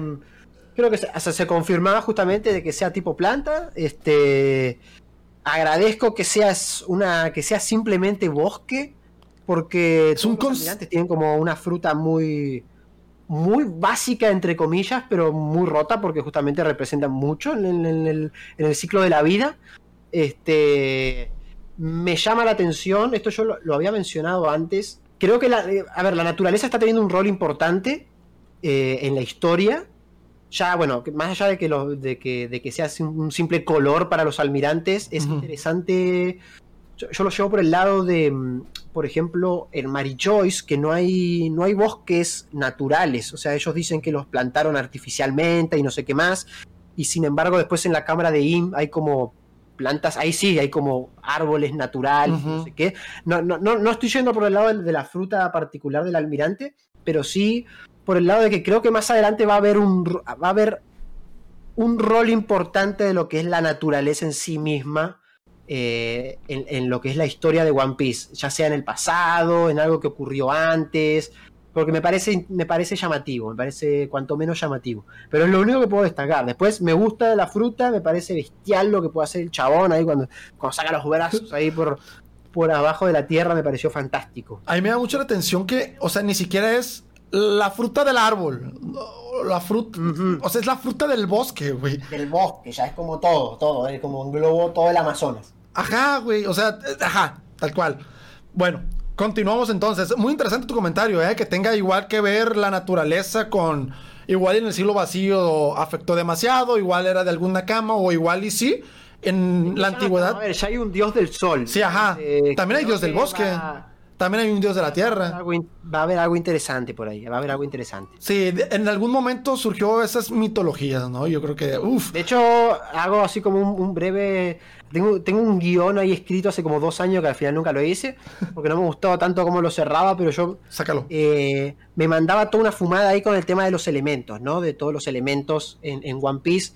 Y incluso mucho antes de que aparezca mm, el tío Nika, yo me, bueno, ponía a Luffy en el lado de la luz, a, a, Teach en el lado de la oscuridad, y después mencionaba todo lo que son los elementos naturales y cómo podían tener un rol importante dentro de la historia. el, agua, bueno, el agua es, creo que. Es, el elemento más poderoso en la obra. Es, es como es, es, brutal en One Piece también, ¿no? Y aparte también cómo pueden ser representados por razas, quizás, o, o por bueno, qué sé yo, el agua con los Gyojin, veía el viento con, con Dragon, ¿no? Esta, esta, esta teoría, ¿no? De, que, de que Dragon tiene la, fruta del viento y lo que sea. Este, y pensaba, bueno, falta el, fuego, los piratas, y, pensaba, bueno, la tierra, loco, la tierra, y cuál la tierra es importante, porque el único continente que hay en One Piece es el Red Line. Entonces ahí me, ahí me iba fumando, ¿no? No, este, y, y, ahora con, bueno, más adelante podemos profundizar más al momento, pero la alteración de Wano en sí, a ver, no dudo que tenga algo que ver con alguna fruta de la tierra, ¿no? algún maestro control, algún maestro tierra por ahí. esto, esos muros son realmente gigantescos, o sea, te los muestran en el mapita y parece una estupidez, pero o sea, son... Te lo, Sí, sí, sí, sí, sí. Pues, o sea, eso se pone porque sí. Es una mamada. La, la otra vez vi un meme en donde ponían a los gigantes colosales, como si estuvieran adentro de esa muralla, ¿no? Haciendo el guiño a, a, Shingeki. A Shingeki no Kyojin. Y luego dije yo, a ver, es que, oh. habían gigantes ancestrales, güey. O sea, claro, claro, o sea, están también, ¿o no? Sí, sí, sí, o sea, y en una de esas igual y, y acusan a Oda de plagio porque y si son gigantes ancestrales recubiertos con algo. Pero bueno, este, vamos a dejar de hacernos un poco pajas y continuamos después de ver la revelación. Ahora mismo estamos en el capítulo 1054. Pasa que sale el puto barco de los piratas del pelirrojo y efectivamente vemos a Shanks. Vemos a la tripulación que alcanzó a conocer a Luffy, porque vemos que hay novatos que no conocen a Luffy más que por su fama, ¿no? Que lo conocen por sus leyendas, que es un mono loquísimo. Vemos que la tripulación que sí conoció a Luffy tiene muchas ganas de verlo, menos Yasop. Eh, ahí, a ver, tengo que comentarlo, me da mucho hype ver que Yasop vea a Usopp y actúe Sí. exactamente como actuaría Usopp. Que se super cague. Que hagan el mismo gesto, güey. O sea, Es verdad, es verdad. e- esa escena ya, ya la estoy esperando, güey. No lo había, no lo había pensado así, ojo. venga. Que ambos entren en pánico y hagan exactamente los mismos gestos me va a hacer muchísima ilusión. Pero bueno, lo único que no quiere es Yasop porque no se siente listo. Bueno, le pegó la, el remordimiento del padre abandonador. Y vemos a. Vemos a, a Shanks viendo el cartel de Luffy diciendo Eh, con que esto es, ¿no? Como diciendo, ah, esto era y nos lleva al flashback de precisamente cuando invadió el barco del CP9, donde estaba Hushu, vamos a un Hushu chiquito, y se roba la Gomu Gomu, como dando a entender que sabía que tenía que obtener eso, pero no el por qué. Sabía la propiedad que te convertía en un hombre de goma o que te, convertía en goma, pero... Ok, a ese nivel. Ajá, hacer como de que, ok, este, no sé, tal vez mi Capi me dijo que tenía que encontrarla. Ah, ok, es esto. ¿Qué tiene especial? No sé, pero es especial. Punto, es lo único que me interesa. Y al momento de ver la foto de Luffy dice, ah, ok, con que esto es. Así, así lo interpreté yo, ¿no? O sea, he escuchado varios comentarios que no interpretaron ni de lejos eso, ni de cerca. Este, y vemos todo su recuerdo de cómo llegó a, la aldea, a la vía Fusha, cómo le arrancaron el brazo, cómo conoció a Luffy, le contó sus aventuras y un panel también muy guapo con el sombrero de paja y el atardecer o el amanecer a un lado de ellos. Este, y regresa pues ya con el, el- el- Aquí todavía, antes de que saliera el 1055, la gente hiper mega juraba que Shanks era traidor, ¿no? Que había algo perverso en la sonrisa. Ah, sí. ¿Tú qué tienes? Bueno, a ver, la, la sonrisa. La sonrisa me llama la atención a mí. Esa, esa sonrisita. ¿No crees que fue de nostalgia? ¿Tú crees que fue algo más? Pasa que también te muestran la sonrisita cuando salva a Luffy, ¿o ¿no? Ajá. Ahora no tengo el capítulo a la mano. Es como que lo salva y el- mientras está perdiendo el brazo ya está como que sonriendo, ¿no? Sí, sí. Este. Y, y lo ven como una sonrisa muy de pichín, muy Sí, de, sí, de, sí. ah, ¿qué estás, ¿qué estás tramando? Pero la verdad, ¿sabes cómo lo veo yo? Quizás es una estupidez, ¿eh? Pero. mm, ¿Por qué alguien que sonríe en vida tiene que ser un traidor y alguien que sonríe al morir? ¡Ah, sonríe! no sonriendo, qué épico. Yo creo que va por el lado de. Si, si sea lo que sea que sepa ya. A ver, eh, en resumen, Oden por qué sonríe. Porque el tipo llega a Laughtale, descubre que en un futuro va a pasar algo, sea lo que sea, y cuando está muriendo el tipo sabe que está empujando a que se logre ese algo, sea lo que sea. Como que el tipo está siendo parte de ese, de ese, de ese como, de esa cronología para que suceda, ¿no? Es una pieza fundamental. Eh, lo mismo Roger. Roger se sacrifica con el mismo fin. El tipo se entrega, muere diciendo, bueno, loco, con esto espero que se, que se logre. O sea, estoy po- aportando mi granito de arena. Como le dice Relic, no voy a morir, amigo. No voy a morir, loco. Yo. Épico, épico, amigo. épico Epiquísimo. Y, y entonces, a ver, Shanks, está bien, no murió. Pero pensalo por este lado, ¿no? Ojo, te hacer pensar. Shanks cuando, cuando se encuentra con Rayleigh le dice, conocí a alguien que dice las mismas palabras de, de nuestro capitán. Y se soba el muñón también. Todo el muñón. Este. Y uno cuando lo ve por primera vez piensa, ah, bueno, quiere ser el rey de los piratas, ¿no? La típica. Lo mismo pasa cuando Luffy va, dice sus O el hombre más libre, ¿no? Ahí va. Eh, O cuando Luffy grita su sueño, que también lo tapan, y uno dice, ah, bueno, qué sé yo, lo- los piratas, quizás. Pero después con Roger te das cuenta de que eh, los dos tenían el mismo sueño y que no era ser el rey de los piratas. Hay algo más, así es. Luffy le dice ser el rey de los piratas eh, ya cuando se va Shanks, cuando se despide. Entonces, quiere decir que antes, durante su estadía en la aldea Fuya, Luffy le dijo efectivamente esas palabras que le hicieron recordar a Roger. No después de que le salvó la vida, sino antes. Así Quiere es. decir que cuando Shanks le salva la vida, puede estar salvándole la vida a, a- a la persona que Roger está esperando de por sí. O sea, ya habiendo escuchado las palabras, sean, o sea, el tema es justamente cuáles son esas palabras, ¿no? ¿Cuál es la tiene que ser muy importante. Sí, claro, o sea, si, si Barba Blanca sabía que Roger estaba esperando a alguien y tenía el conocimiento para deliberar que Kurohige no era esa No persona, es alguien. obviamente Shanks sí, sí puede saber. Tranquilamente. Sí, claro. Y entonces cuando lo salva, y salva, en efecto, al chico que dice las mismas palabras que Roger, que dijo, que, que le transmitió esa misma sensación, ¿por qué no puede sonreír? Como diciendo, loco. No, no pasa nada. No pasa nada, se, se va a lograr, Roger. Sea donde sea que estés, estoy aportando a la causa. Y no tiene que morir para sonreír. Sí, claro. sonreír ahí- A ver, murió su brazo. Su, murió su brazo. Murió la paja mano cambiada. Lo cual es podría venir Lo y, y cosérselo, ¿no? Ah, Yo creo que ya hizo digestión ese brazo. ¿no?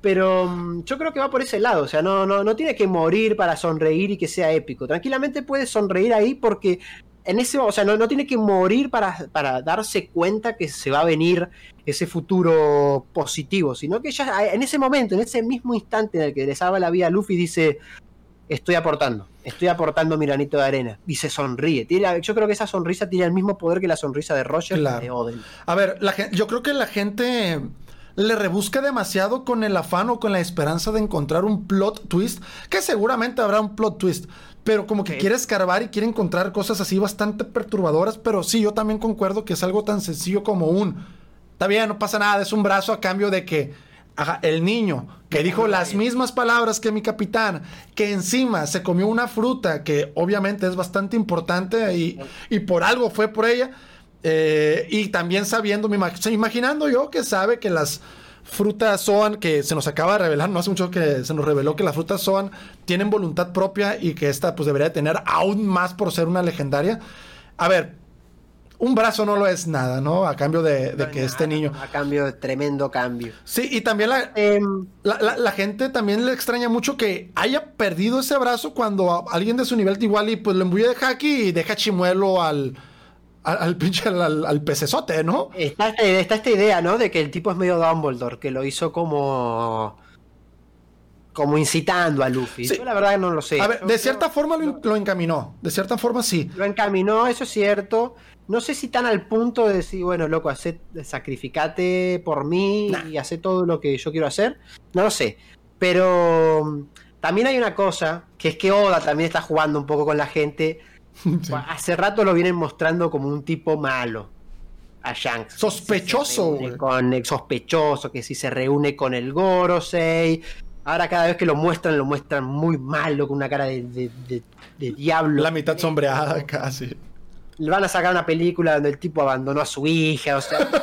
Oda está jugando mucho con, con- con la maldad de Shanks, pero para mí yo creo que es una distracción. A ver, él mismo lo dijo, ¿eh? en esta entrevista con el creador de Conan. Cuando empezó One Piece no pensaba que, que en un futuro iba a existir esto, ¿no? De las teorías y demás. Pero yo creo que hoy Oda tiene que ingeniárselas para... Claro, para revelarnos a nosotros, pues, a los creadores. Sí, para, para distraernos también, ¿no? Como para decir, bueno, loco, eh, enfócate en esto mientras yo por atrás te estoy revelando que Plutón está en Guano. Este, pero no, vos enfócate en Shanks. Como que hace eso, ¿no? Yo, para mí va por ahí. Sí, yo creo que es, es tan sencillo como lo que acabas de decir, así como, por ejemplo, el caso también más reciente de, del odismo que aplica en nosotros, el de la fruta legendaria, ¿no? Y el fan pensando en todo menos en la Gomu Gomu. E incluso le, le pusieron la fruta de la resina, ¿no? Fue una locura, estuvo hermoso, fue genial. Pero pues fue tan, La tan directo como. Sí, tan directo como que la Gomu Gomu al final. O sea, fue a, la, a la vez como que fue directo y a la vez fue como que un balde de agua helada porque nadie se vio venir que la Gomu Gomu realmente no es una puta Gomu Gomu, ¿no? La cualidad de hacerte hombre de goma es algo que te da al comerte eso. En, realidad es una fruta persona. Persona, persona. ¿Qué carajo? Sí, va- vamos a seguir, vamos a seguir hablando de, de Shanks porque inmediatamente después de esto Sí. eh, le dice a la tripulación que, ok, sí sé que tienen ganas de ver a Luffy, pero no es momento todavía.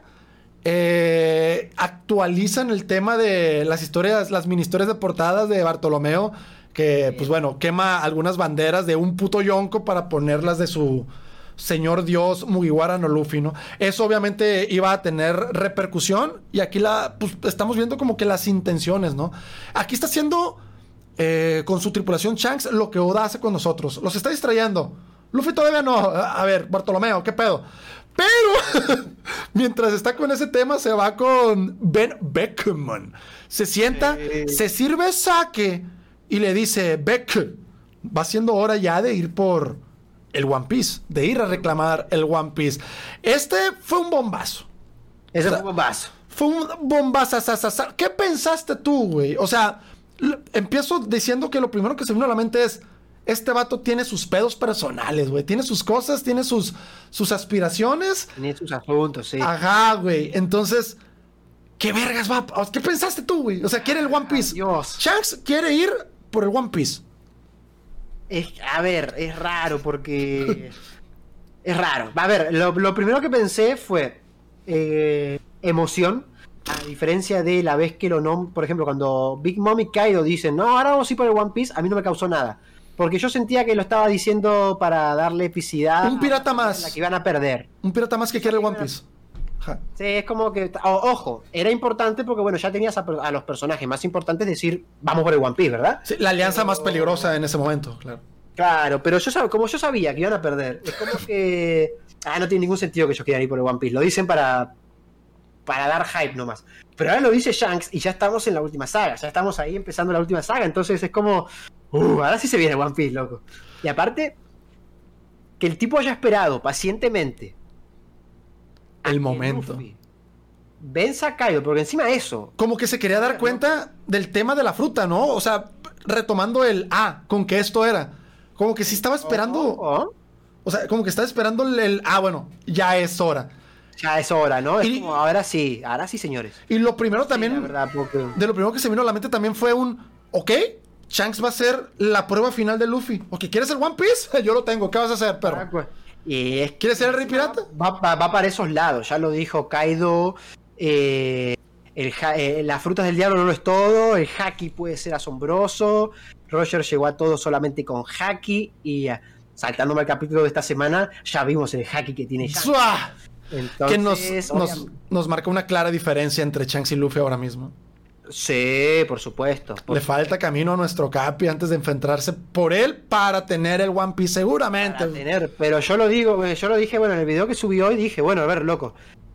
Es cierto que Shanks está a otro nivel, pero Luffy siempre supera todos los niveles que se encuentra. Entonces vamos, va a haber un momento en el que vamos a tener a un Luffy con ese haki, loco. Es el next level, claro. Ah, Dios, loco. Pero bueno, eh, tirándonos para atrás, este es muy curioso porque Shanks ya se había encontrado una vuelta con Kaido.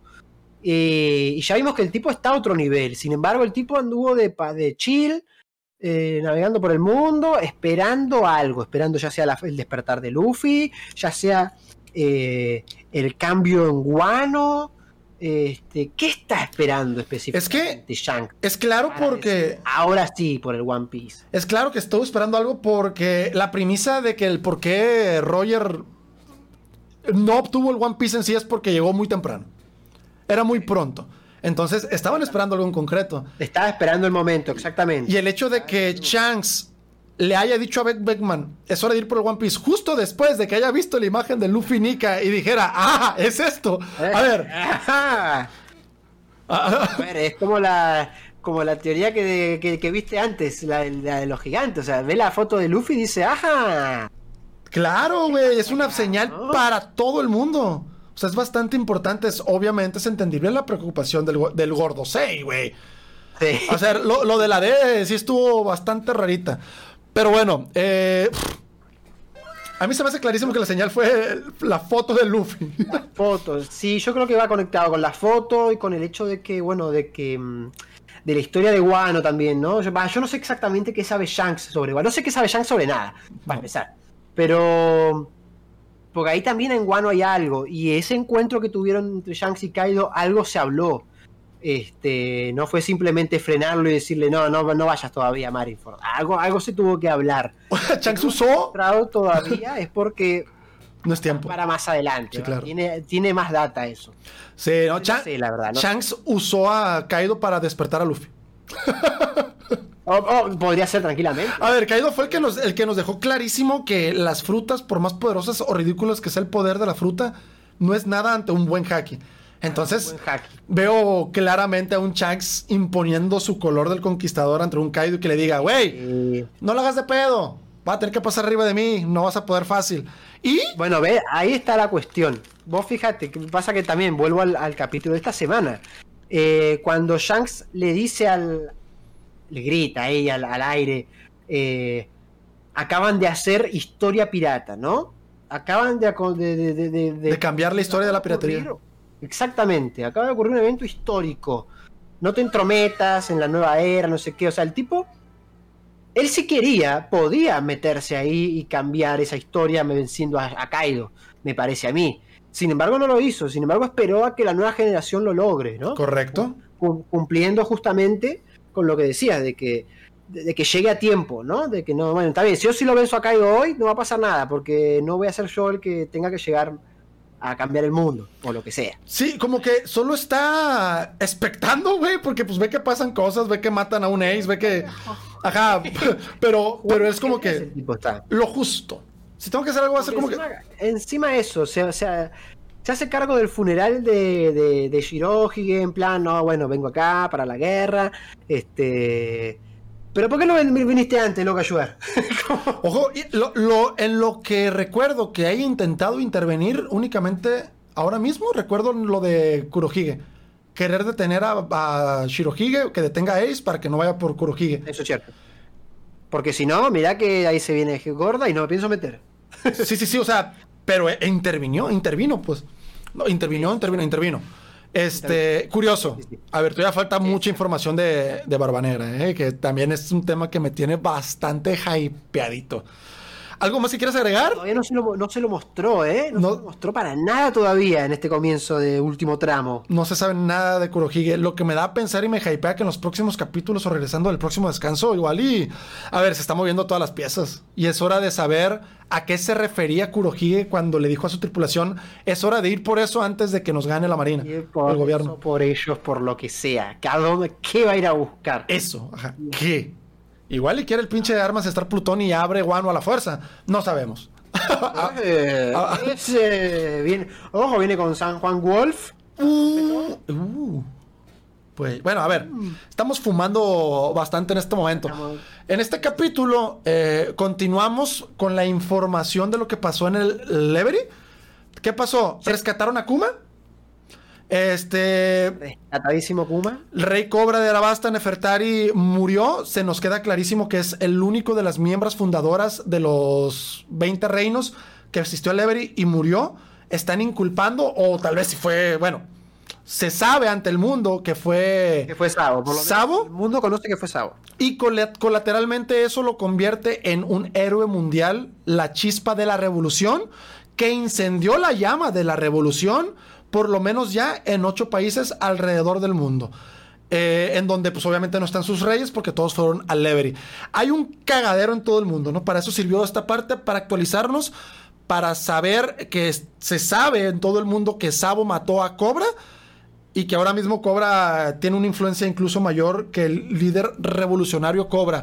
¿Se me estará pasando algo por aquí? Bueno, también se sabe que hubo un pequeño encuentro este, con los almirantes Fugitora y Greenbull. Quemaron la bandera de, de los Tenryubitos, la de la garra dragón, no me acuerdo cómo se llama, el símbolo del dragón. Emblema. El emblema del dragón, obviamente haciendo el paralelismo a cuando los Mugiwaras le declararon la guerra en Eh, por supuesto. este en ay En Enies Lobby. en Enies Lobby, este, cuando Soge King quemó la banda. Guapísimo. Me encantó todo esto.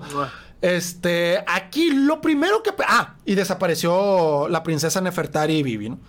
Que, Sí. obvio, no se sabe. Si desapareció, sí. No se sabe si se fue con los revolucionarios o si lo tiene secuestrado, este, o secuestrada, Im-sama.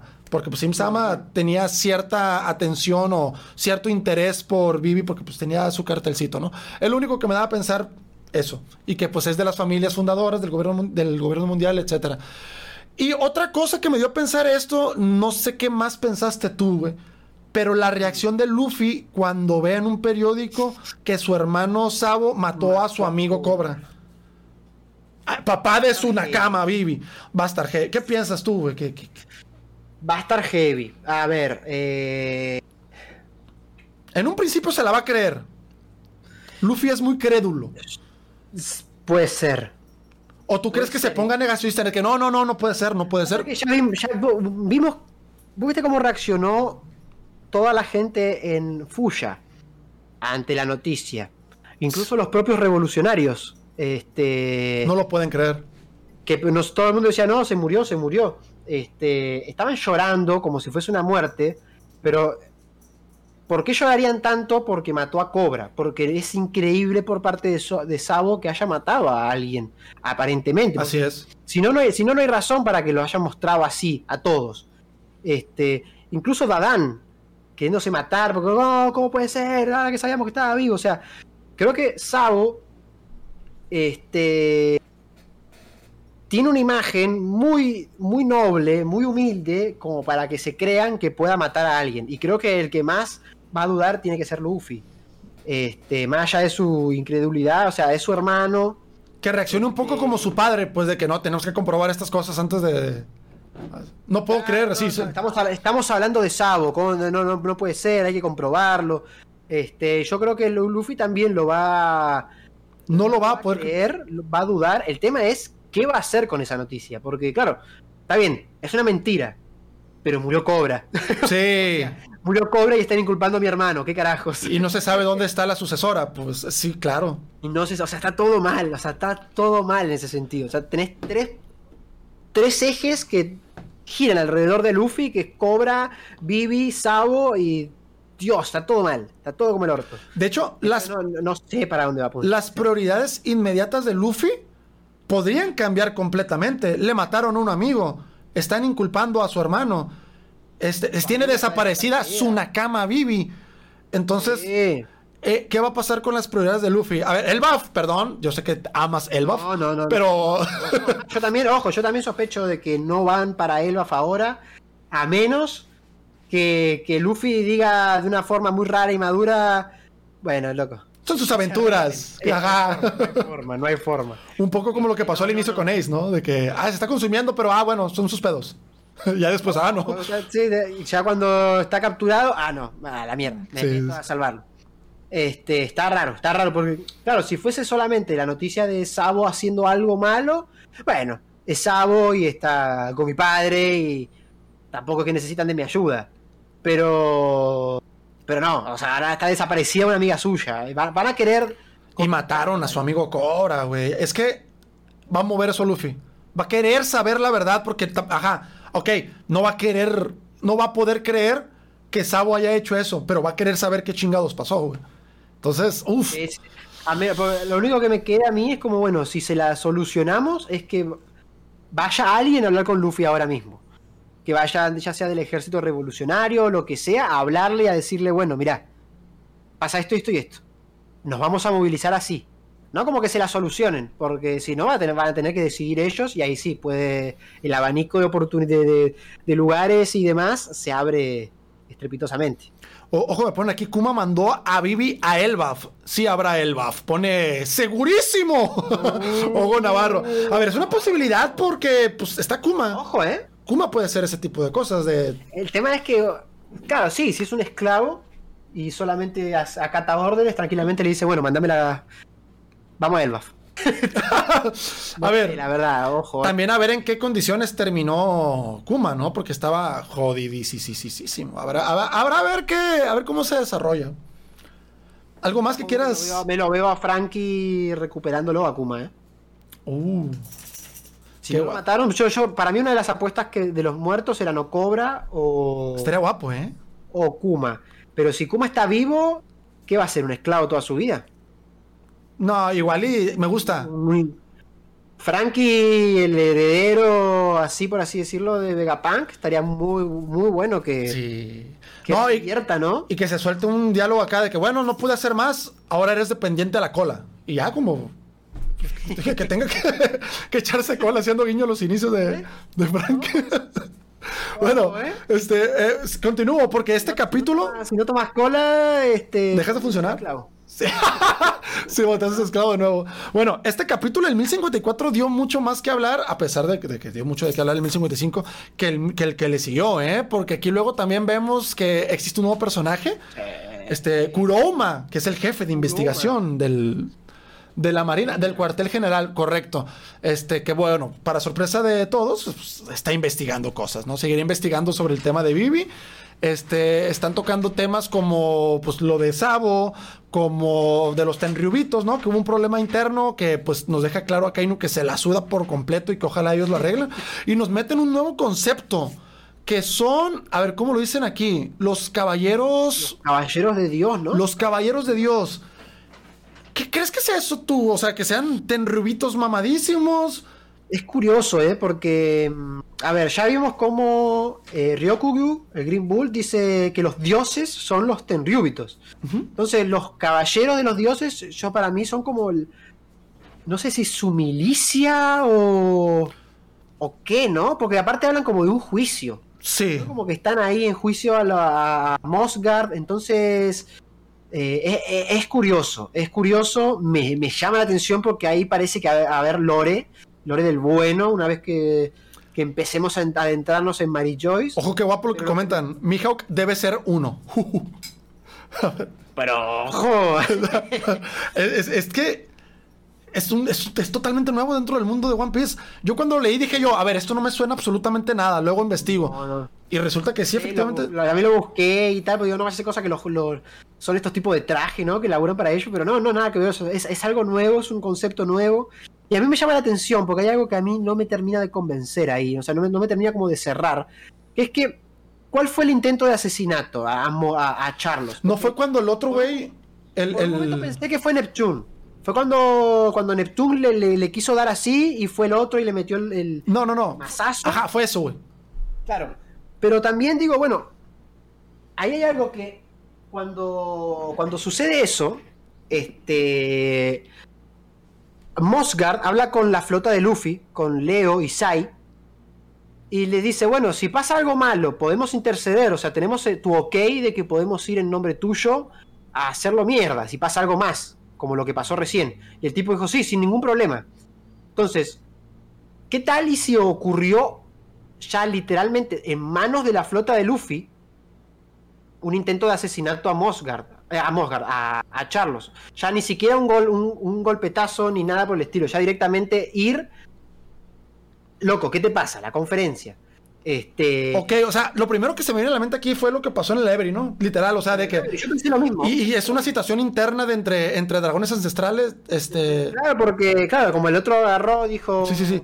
Le pegó y no sé qué, dijo... Pero, a ver, Pero a ver, es- está interesante, güey. ¿eh? O sea, que nos los haya disfrazado ahí. Si ya tenemos el ok de Mosgard para, para que Leo y Sai se entrometan en caso de que pase algo, no sé lo que pudo haber pasado, este, y ahora sucede de que Mosgard excusó al criminal, los dejó irse y ahora está enfrentándose a este jurado, a este juicio o lo que sea, que sean los caballeros de Dios. ¿Qué tal y si realmente la flota se metió en un problema? Y es más, Estaría guapo. agrandaría aún más el rol de la flota. Ya tenemos a Bartolomeo metiéndose en problemas con Shanks. Ahora tenemos quizás a Leo y a Sai metiéndose acá con, con, con Charlos. Ojo ahí. Ojo ahí. Eh, Estaría bastante guapo, ¿no? También porque también tengo hype por ver lo que dijo el narrador cuando se, un- se formó la gran flota Mugiwara. Sí, ¿en qué se van a meter? Sí, que dijo, estos vatos hicieron su desmadre, pero eso no lo veremos todavía. Bueno, hijo de la chingada, pues, Y ahora ¿y solamente tenemos a, a- Bartolomeo haciendo ese. haciendo su desmadre, claro. Pero hay una flota de 5.000 hombres, tiene que haber más. Sí, me gusta, ¿eh? Me gusta que se metan en problemas. Y con el tema de los caballeros de Dios, esperemos que sea algo más. O sea, que sea una especie de antagonistas bastante especiales y mamadísimos. El tema de que pusieron aquí la fumado tototota, güey. De que mi Hawk debería ser uno de ellos. Posiblemente algún desertor o no sé, o algún, no sé. Eh, ojo, me hypeó, eh. Estaba muy fumado, pero, pero que estuvieran un nivel bastante brutal me gustaría mucho, ¿no? Para. Y que sean como tipo. Que no sean humo igual, ¿eh? Que no sean los. Que no sean ahí el Tobiropo. Sí, güey. O, o- o que, que sea. A ver, hemos visto descendientes de los dioses del mundo que son bastante mierdas. O sea, son popós, no tienen fuerza, nomás sirven para hacer popó.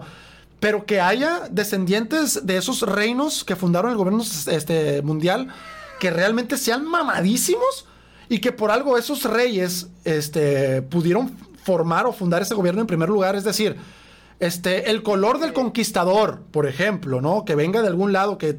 Imagínate que todos esos 20 reyes sean poseedores de color del conquistador, ¿no? Y que, pues, obviamente fue, los descendientes se fueron haciendo débiles, débiles, débiles, pero que no todos sean, ¿no? Quiero ver algunos descendientes mamadísimos. Porque no tienen ni la necesidad de pelear, no tienen la necesidad de nada los de ahora. Sí, pero alguno, alguno debe tener la curiosidad de, a ver, quiero ser el más fuerte. Eh, a ver, quiero mover. A, mí me llama mucho la atención cómo hicieron eh, para, para. Ahí ya me estoy yendo igual al siglo vacío, ¿no? Para tirar abajo el, el, reino, ¿no? El gran reino y después decir, bueno, listo, somos reyes del mundo. Este y empezamos a tener descendencia a lo loco. sí, güey. Pero a ver, la genética la traen. Como dicen, por ejemplo, aquí también, Doflamingo era uno de ellos. Es un descendiente de los fundadores. Y su potencial es brutal, color del conquistador y todo ese tema, ¿no? Entonces, me encantaría que hubiera. Yo creo que el del conquistador viene por el lado de la voluntad. O sea, sí, claro.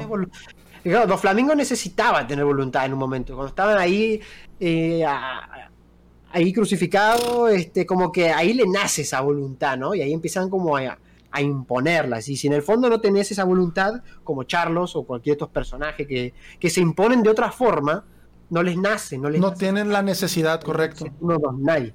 Pero sí quiero ver, eh, sí quiero ver, este, ya sea con estos caballeros de Dios, o, o por lo menos en Maris Joyce en sí, quiero ver algo algo de acción interesante. Y no sí. extranjero llegando a romper todo. Quiero ver algo ahí, ahí llamativo. Ojo acá un comentario, aprovecho a leerlo. Trevor León, que dijo Bonnie que pudo haber querido cargarse a Charlos. Ah. Este, que ya lo ojo, él no lo había pensado. Bonnie anda por ahí, bueno, anduvo por ahí a ver qué. por ahí, este, lloraba cuando lo veía Kuma ahí siendo un esclavo, ojo. Ojo ahí. Sí, sí, sí, es interesante, interesante, es muy interesante Bonnie. A ver qué, pasa con ella. Este, pues bueno, dejando un poco atrás el tema de, del Levery, vemos que este, la, gente, el popular, eh, en todas las revoluciones, están enterados que su máximo héroe, el emperador del fuego, Entei, en ya, de las llamas, perdón, es hermano de, de, uno de los emperadores del mar. ¿no? y que ambos están cambiando las eras, uno de la piratería y otro pues, en el gobierno, de los mandamás. Y pues bueno, vemos a, Kainu pues diciendo que vaya era que le tocó estar a cargo de todo este cagadero y amenazando con. ¿Para qué le gané a Okishi, loco? a ver, yo creo que también era un poco de, hype, ¿no? De que, ah, pues chingues, o sea, es un problemón, pero pues voy a acabar con todos. Sí, este, ahí me encantó, aprovecho a hacer como un, datito que hice como la semana pasada en un video. Me gustó muchísimo el hecho de que de cómo se conectan todavía los tres hermanos, porque esto de que Entei le digan Entei a Sabo, que era una de las habilidades de Ace, este, larguísima.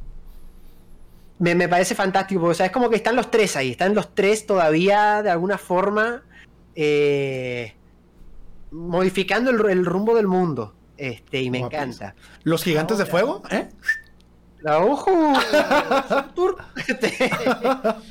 Em, lo que me. A mí lo que me, también me llama la atención este, es como. No, no me llama la atención, no, no me llama la atención, me encanta, me fascina ver finalmente rebeliones. Porque ya se viene hablando hace tiempo de, cómo el ejército revolucionario despertaba a un país y no sé qué, pero acá ya estamos viendo a gente ahí, a civiles, eh, anarquistas, punks. Hay que romper todo, hay que romper todo, este mundo es una porquería y, y tenemos a Sabo que hizo historia y tenemos al hermano de Sabo que modificó para siempre la era de la piratería me, encanta, me fascina. Ahora mismo ni las Kardashian son las hermanas más, o sea, no, no llegan a ese nivel de fama, pues. no, ya está, ya está, por, por supuesto que no. Loco, eh, suscríbase a mi canal, por favor. Lautaro Seire. Teorías, análisis, hype por los gigantes de Elbaf. A todo pulmón. Por favor. ¿Qué show? ¿De qué andaban hablando? ¿Qué dice? De Nika. No, estamos hablando de Nika y del de la locura que es que estemos en lo que estamos viviendo en One Piece, básicamente. Sí. Lo que se habla siempre. Lo que se habla siempre. Sí, se vienen cositas, ¿no? Ahora sí, qué perro, güey. Bueno, ahora sí pasamos por el capítulo 1055, el último hasta el día de hoy. Vaya capitulazo, vemos que la fiesta sigue tranquilísimamente, la gente no está enterada absolutamente nada y vemos que la madriza sigue Este, incluso, eh, dato interesante que me, de hecho me gustó muchísimo como para el desarrollo de Momonosuke, que Yamato quiere ayudarle, obviamente, y quiere pedir ayuda, pero Momo dice, no, no, no, déjame a mí, dejando obviamente claro que, pues la gente de Wano tiene que ser capaz de proteger a la gente de Wano y también dejándonos claro que Momo es Team eh, Yamato Nakama. Yamato Nakamísima. Este. Ah, no, o sea, me, me hizo guapito. El, desarrollo que ha tenido Momo. Se me hace excepcional. Eh, vemos que lo atacan, los ataques de fuego no le hacen daño. Obviamente es un almirante, está preparado para su punto débil. Este, ataca, atraviesa a Raizo, le chupa la energía vital todos entran en pánico. Sí, ajá, y las vainas entran como que un poco en pánico porque pues los ataca Greenbull con su habilidad de ser un bosque y por más que corta, el bosque no deja de crecer. Entonces están intuyendo que este mes, este men es invencible. La eh, naturaleza es invasiva. Sí, ajá. O sea, está, está muy perra la fruta del bosque, no mames. Y después de esto nos vamos al sótano del sótano, que es decir, es, o sea, abajo en el sótano, donde estaba el cuarto de del viejito Kozuki, hay otra parte. Sí. de Sukiyaki, hay otra sección en donde están bajando y vemos que, pues bueno, llegó Lao eh, no, entiendo cómo habrá rastreado a Robin. Eh, dicen que por su olor o algo así, pero a ver, se me hace bastante enfermito. Yo creo que tiene un jaque de observación muy bueno. Prefiero pensar algo así. Pero bueno, este. ¿Qué dice aquí Sukiyaki? Tengan cuidado por donde pisan porque hay mo. bueno, atención, ¿está bien?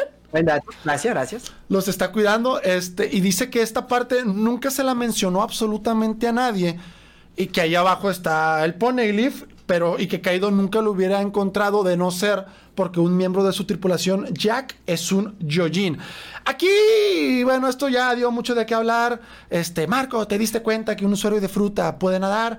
¿O qué, será algún error? O, ¿O será antes de haberse comido su fruta? Bueno, si hay que deliberar o suponer algo, yo creo que es eso, simplemente. O eh, bajó, buceó, investigó qué había debajo de guano antes de comerse la fruta. Antes o, de comerse la fruta. O simplemente, pues, cayó desmayado y bajó hasta el fondo y vio. No, sí, mientras estaba tirado, dijo, che, acá no hay nada, súbanme. Sí, a ver a cuándo venden por mí. sí, o sea, yo, yo creo que. había pasado. Sí, yo, yo creo que no es, no es como para romperse mucho la cabeza, pero ya es algo que te deja mucho que pensar, ¿no? Y las sospechas se incrementan cuando Robin se percata de una tenue luz que entra por un cuadro rarísimo. Este, y pregunta qué hay aquí. Sukiyaki le dice que es un pinche cubote de cristal. Y que si se asoman se van a dar cuenta que, pues bueno, estamos abajo, en el agua, abajo del mar. Desde ahí yo dije yo, no mames, ¿qué pedo? ¿Qué está pasando? ¿No estaban abajo de la pinche tierra, güey?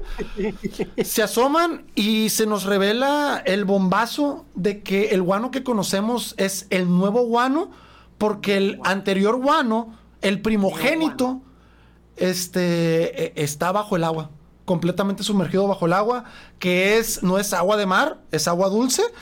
Y se nos explica que está de esa forma porque alguien puso un muro enorme alrededor de la isla eh, sin, sin drenaje. Entonces llueve, se, inunda y la gente se va pues a la mitad más o menos del monte Fuji y se asientan ahí. Algo similar a lo que quiere hacer ahora mismo Iceberg con Water 7, ¿eh? O sea, porque, porque están como que en la colina, pero como que si ves el mapa, es, son como que partes de tierra flotando o algo así. Está rarísimo.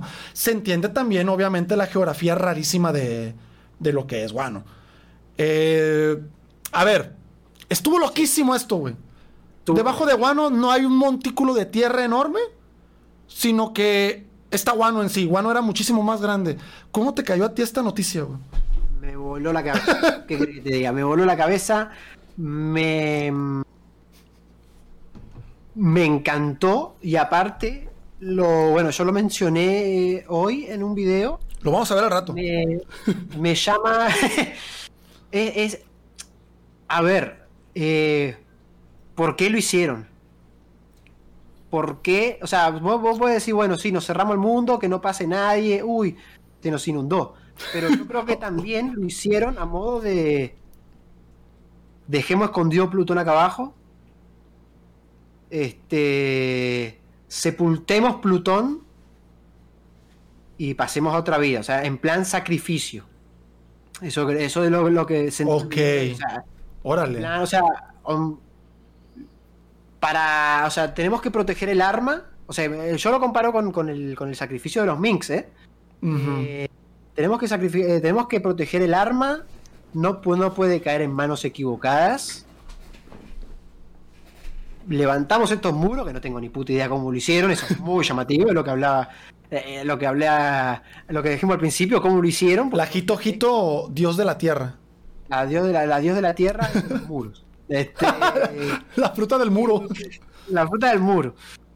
Y, y dejar Plutón ahí para pasar, o sea, para olvidar toda su nación para, para iniciar de cero con tal de, de cumplir con la promesa para Joy Boy, ¿no? O sea, diciendo, bueno, te protegemos la, el Plutón y que llegue en su momento debido Joy Boy Sí, claro. 800 años en el futuro.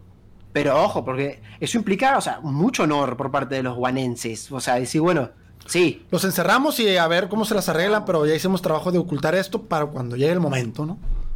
exactamente. Y eso me llama mucho la atención. Eh, por algo, por algo, cuando pregunta Robin por qué querían abrir las fronteras y no sé qué, el tipo le dice, no, nosotros, nosotros no sabemos más que esto. O sea, no- a nuestra generación, nu- nu- nuestra, nuestra familia se nos dice que cerramos guano y que pasamos a vivir arriba, pero no sabemos por qué lo hicieron, cómo lo hicieron, con qué objetivo, por qué Plutón está ahí abajo, qué implica liberar Plutón. Entonces todo eso lo tenemos que ver el- en el pasado y no va a ser eh, no va a ser explicado con una estupidez. O sea, realmente va a tener un motivo grosso. Por supuesto. Por supuesto. Entonces, yo creo que hay un sacrificio muy grande por parte de Y, y obviamente Kosuki Oden sí lo sabía porque pues se enteró del tema de qué pasó en el siglo vacío. Sí. La razón del por qué chingado cerraron en primer lugar Wano, ¿no? Eh, Que, que era uno de los motivos por los cuales pensaba yo, ahora lo pienso menos por lo que pues, pasa en este capítulo, ¿no? De que pensaba yo que Momo se iría en este último viaje con los Mugiwaras para enterarse el por qué tiene que abrir Wano. Porque sabe que lo tiene que abrir. Pero pues ya vimos que le dijo a Sunisha, Sunisha, siempre novato. Ahí luego hablamos por cuando esté seguro de abrir Wano. Entonces, Gracias, gracias por venir, pero no, volvete. antes del tema de la gente de Wano tiene que ser capaz de cuidar Wano para que ustedes se puedan ir libremente, antes de eso yo estaba casi seguro que Momo se iba a ir con los Mugiwaras para enterarse por qué se cerró Wano en primer lugar. Que obviamente tiene que ser algo... pues, pues, bueno, sacrificaron la libertad de un país entero, ¿no? Tiene que ser bastante importante. Entonces, Eh, eh, pasa que hoy, hoy cambió por completo el tema de cerrar Wano. Antes era político, era una cuestión de, ah, no, sí, se cierra Wano, no está con el gobierno, no sé qué. No, no, se cierra en serio, se cierra literal, se encierra en unos muros y a la mierda. Eh, y es, eh, es llamativo eso, muy llamativo. Sí, está, está curioso porque, pues, bueno, también coincide con que había Rod Poneglyph, ¿no?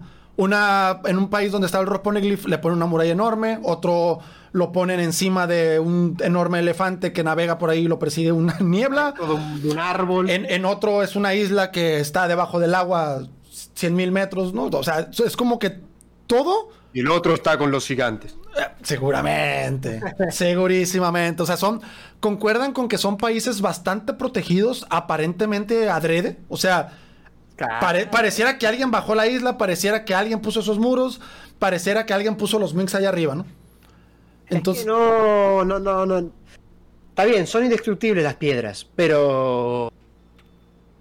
Pero igual no puede alcanzarla cualquiera. O sea, la- ellos las protegen a las piedras. tienen una misión desde hace 800 años. Y la, y la cumplen, ¿eh? La, res- porque ahí, ahí está también esta cuestión del honor, ¿no? Lo, lo que hacían los yandianos por querer hacer sonar la campana.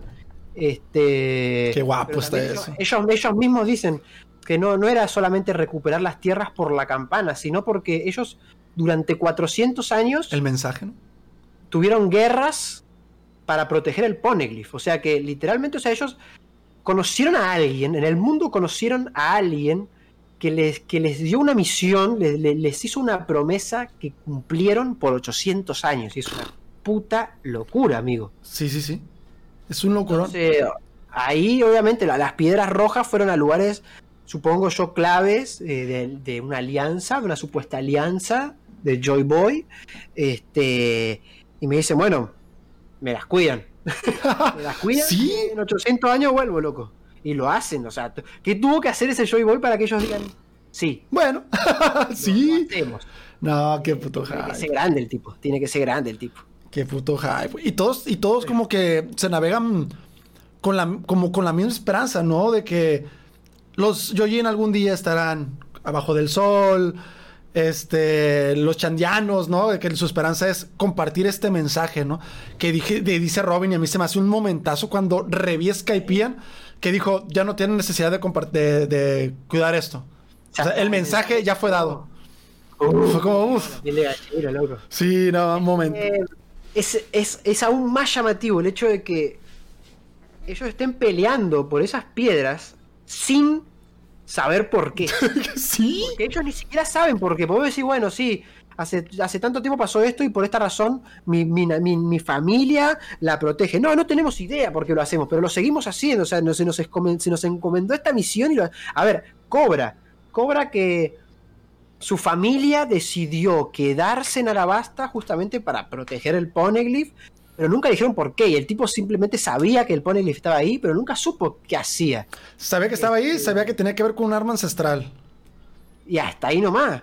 Eh, y es muy interesante que sigan eh, ahí de dándolo todo por proteger el Poneglyph, al punto tal de sepultar tu propio país este, e- y, y mudarte más arriba. eh, es muy loco, es muy loco. No, hombre, está. Está loquísimo, güey. Luego, bueno, continúa, güey. Siguen bajando. Este Sukiyaki abre una pequeña puerta y pues se, se enteran que ahí mismo está el Rod Poneglyph. Robin dice que efectivamente con este ya van tres. Faltaría uno para llegar a Laughtale, ¿no? Y para conocer la puta historia del siglo vacío. Que sí comparto, seguramente está en Elbaf, ¿no? Concuerda o coincide con el espectro de islas difíciles de, de abordar. Yo creo que el de Elbaf en realidad era el que tenía Big Mom. Ah, Eh, ojo, yo creo eso, porque cuando Roger viaja por el mundo a conseguir las piedras, él le roba una a Big Mom. Ella ya tenía una piedra. Después, obviamente, la, la- la siguiente la tiene en la isla Yojin, que esa es la que falta. Yo pienso que ¿A dónde posiblemente, pues algo tan fácil como que Shanks ya sabe que estaba eso ahí, la voy a esconder para que no haya tanto pedo. El tema es que también la pudo haber. Teach también la puede tener. Ajá. Porque cuando Shirohige llega a, a reclamar el territorio como suyo, Teach estaba ahí en su tripulación. Entonces, ojo ahí. Es cierto, Ojo también lo ahí. puedo tener. Es cierto. A ver, ¿qué chingos pasa con, con Kurohige, güey? Uf, este, ¿qué sabe? ¿Qué Es que- tiene qué hace? Ese, ese vato es que ya, ya entró con saña a la tripulación de Barba Blanca, pues. Es como un comentario que me pusieron de que todavía creen que Shanks puede ser malo. Este, yo, mi, mi principal fundamento que digo que por qué no creo que sea malo es porque creció en una, tri- una tripulación en donde tienen los valores de la gente buena onda. o sea, no, no, no de la gente mierda. Entonces este güey creció bajo esos valores. Y luego me, me refutan con Kurohige también se crió con la tripulación de Barba Blanca. Fue muy diferente. A Shanks lo tenían desde bebecito. Desde que era un bebé. Aparte, ya, lo- ya lo viste, o sea, Shanks lloró cuando murió su capitán. Sí, claro. Teach mató a su capitán. Hay una diferencia abismal ahí. Sí, no mames, ¿no? Y aparte... Ahí es muy diferente. Y, y aparte Kurohige ya traía algo, ya traía resentimiento este, para unirse con Barba Blanca y sabía que uniéndose con Barba Blanca tenía, podía cumplir más su propósito, ¿no? Que ya después nos enteramos cuál era. Y ojalá en su flashback sea que sea el mejor flashback de todo puto One Piece. y nos enteremos ya con más claridad. Y aquí en esta parte, cuando ya ven el Rod Poneglyph, este, es cuando Sukiyaki les explica que más abajo se encuentra el arma ancestral y para poder liberarla tienen que tumbar los muros y liberar Wano. Ya es cuando dice que Robin, ¿por qué chingados quiere hacer esto Oden? Eh, y Sukiyaki le dice, yo no sé, yo sé que esta mar está ahí eh, y que tenemos que cuidarlo y que tiene que estar cerrado. Y ya, lo que se enteró este, Oden en el exterior ya es tema que yo no conozco, ¿no? Y nadie porque arrancó las páginas del- de la bitácora. Pero pues obviamente es lo que viene en el siglo vacío, por lo que tenemos muchísimo hype. este, después de esto, nos regresamos al exterior, en donde vemos que efectivamente, pues no pasó mucho tiempo, seguramente fue inmediatamente de cuando dejamos eh, a las afueras de Onigashima. Vemos a los vainas rojas que están todos contra las cuerdas. Vemos este, que Green Bull quiere que le hablen a Luffy, porque pues, si le traen a Luffy, se va a ir tranquilamente. Y si antes no lo había hecho de pedo, era porque estaba caído ahí y porque pues, se le hacía así, ¿no? Le daba miedito caído. este, Yamato le dice a Momo que. Le, dice toda esa estupidez de que. Nah, con Kaido acá, admítanlo, con Kaido acá nadie los invadía, como diciendo que era el protector. ¿Qué protector, amigo? Sí, no, no, no tiene ni puta idea. No, pues es, es más bien como que pues, nadie más, ni el gobierno mundial se había atrevido a entrar a Guano porque estaba el puto, la, la bestia más fuerte del mundo, ¿no? Este, está con ese verbo, Yamato le dice a Momo, hay que llamar a Luffy y a los demás porque pues estos güeyes se lo van a poder cenar tranquilamente, ¿no? Se hacen una comida vegana con Green Bull, Sí. se lo comen y la digestión bomba. Eh, le dice que no, y es cuando dice precisamente esto que con lo que comencé, que la gente de Guano se tiene que poder hacer cargo de- del peligro para que los que nos protegieron se puedan ir tranquilamente, incluyéndote, ¿no? Poniendo más el dedo este, en los fans que quieren Muy bueno eso. que quieren a, a Yamato Nakama. Sí, ya, ya, después de esto ya es como que, a ver, sí, se ve, se ve súper claro. Momo quiere sacar un bolo bread, se le ceba, eh, Green Bull siente cringe, pero lo sigue intentando y efectivamente so- logra sacar el bolo bread, lo atraviesa, ahora sí siente dolor, Momo sigue en pánico ¿eh? brutal, güey. Este, Momo sigue en pánico y sigue soltando más bolo bread. Más, más, más. Este, Yamato hace el. Sí, Yam- Yamato hace la observación. Ahorita que tengo la, la sensación de cómo es, ¿no? Yamato dice que, ok, ya está controlando este tema, pero su puntería está de la mierda. No pasa nada. Está cocinando. Está, pa- pasó de hombre bosque a hombre incendio forestal. Y pasó algo que me gustó muchísimo de- del, del poder de, de la fruta de Ryukyuyu. Que salió un, una ramita chiquitita. Como Lo bruto. a lo Groot, como si sirviese, como si fuese una especie de teletransportación utilizando su fruta y de ahí aparece el mismo Green Bull y ya de aquí viene, viene pues los Yonko Vergazos. Regresa a su forma bosque despertada, supongámosle así, y de pronto vemos desde que de un mar cercano de Wano viene un flujo de energía que trae color del conquistador con él, pasa por encima de Ryukyuyu y en ese justo momento regresa a su forma base y vemos que está temblando. Mierda, color del conquistador. ¿Qué es esto? Tremendo hacky, amigo. ¿Son los piratas del pelirrojo? Vamos con los piratas del pelirrojo que le dicen a su capitán que se calme porque los novatos están soltando espuma, se están desmayando, güey. Y, y aquí Shanks diciendo en voz alta, no creo que se esté comunicando directamente con Green Bull. Mucha gente piensa que está usando el haki para, para hablar con Green Bull cuando simplemente yo creo que está hablando en voz alta y Ryukyuyu sintió la presión de muévete y te chingo, perro. presencia. Ajá. Este, diciendo de que... ¿Verdad que estoy entrando yo, loco? Sí, sí, sí. Este, y que dice en voz alta que, pues bueno, la Marina pues, ha hecho sus mierdas, pero pues como que irse por la gente que está cambiando el panorama de la piratería y aparte están lastimados, bastante mierditos, ¿no? Eh, Miedo. Yo, yo no creo. Una cara brutal de, de Shanks en este momento. ¡Ey! Tremendo panel. enojadísimo, este, que me encantó, ¿no? Me provocó un kia, lo digo aquí en el, en- yo creo que es el primer kia que saco aquí en, en el podcast. ¿Qué piensas tú, güey? O sea, em- empezando yo con que no, no, más bien no quiero pensar que estaba hablando con Greenbull, simplemente estaba hablando en voz alta y su color, la presión, su color del conquistador la hizo sentir en Greenbull y, y, pues, obviamente entendió la indirecta o bastante directa ok, ok, bueno, no lo voy a hacer de pedo, adiós, me voy a la chingada, cálmate. Que- oh, pero ya, sobre todo esto, güey, ¿cómo la ves? Momo Hermoso. jugándole al vergas, ya sacando un bolo bread bastante puede intimidar a cualquier invasor. Y pues con el clara, la clara diferencia de poder que hay ahora mismo entre Shanks y Luffy. Che, pero- a ver, lo de Momo me, me- me pareció excelente, me sigue... La verdad que la evolución que tuvo el chabón, desde que lo odié desde que apareció hasta ahora que lo amo, es fantástico. La verdad que es fantástica la evolución. Eh, todavía me pregunto qué tiene de malo supuestamente su fruta? Si se supone que era como una- un, un experimento fallido. Yo tengo una teoría, güey. ¿Cómo? Tengo una teoría sobre eso. A ver. Yo creo que este Vegapunk tiene un problema, güey. Un, un problema de perfeccionismo y toque. Que por el simple hecho de que no sea el dragón del mismo color, ya lo considera defectuosa. De ahí en fuera creo que es exactamente igual, güey. O sea, que diga, no, esto no sirve de nada, no, no sirvió.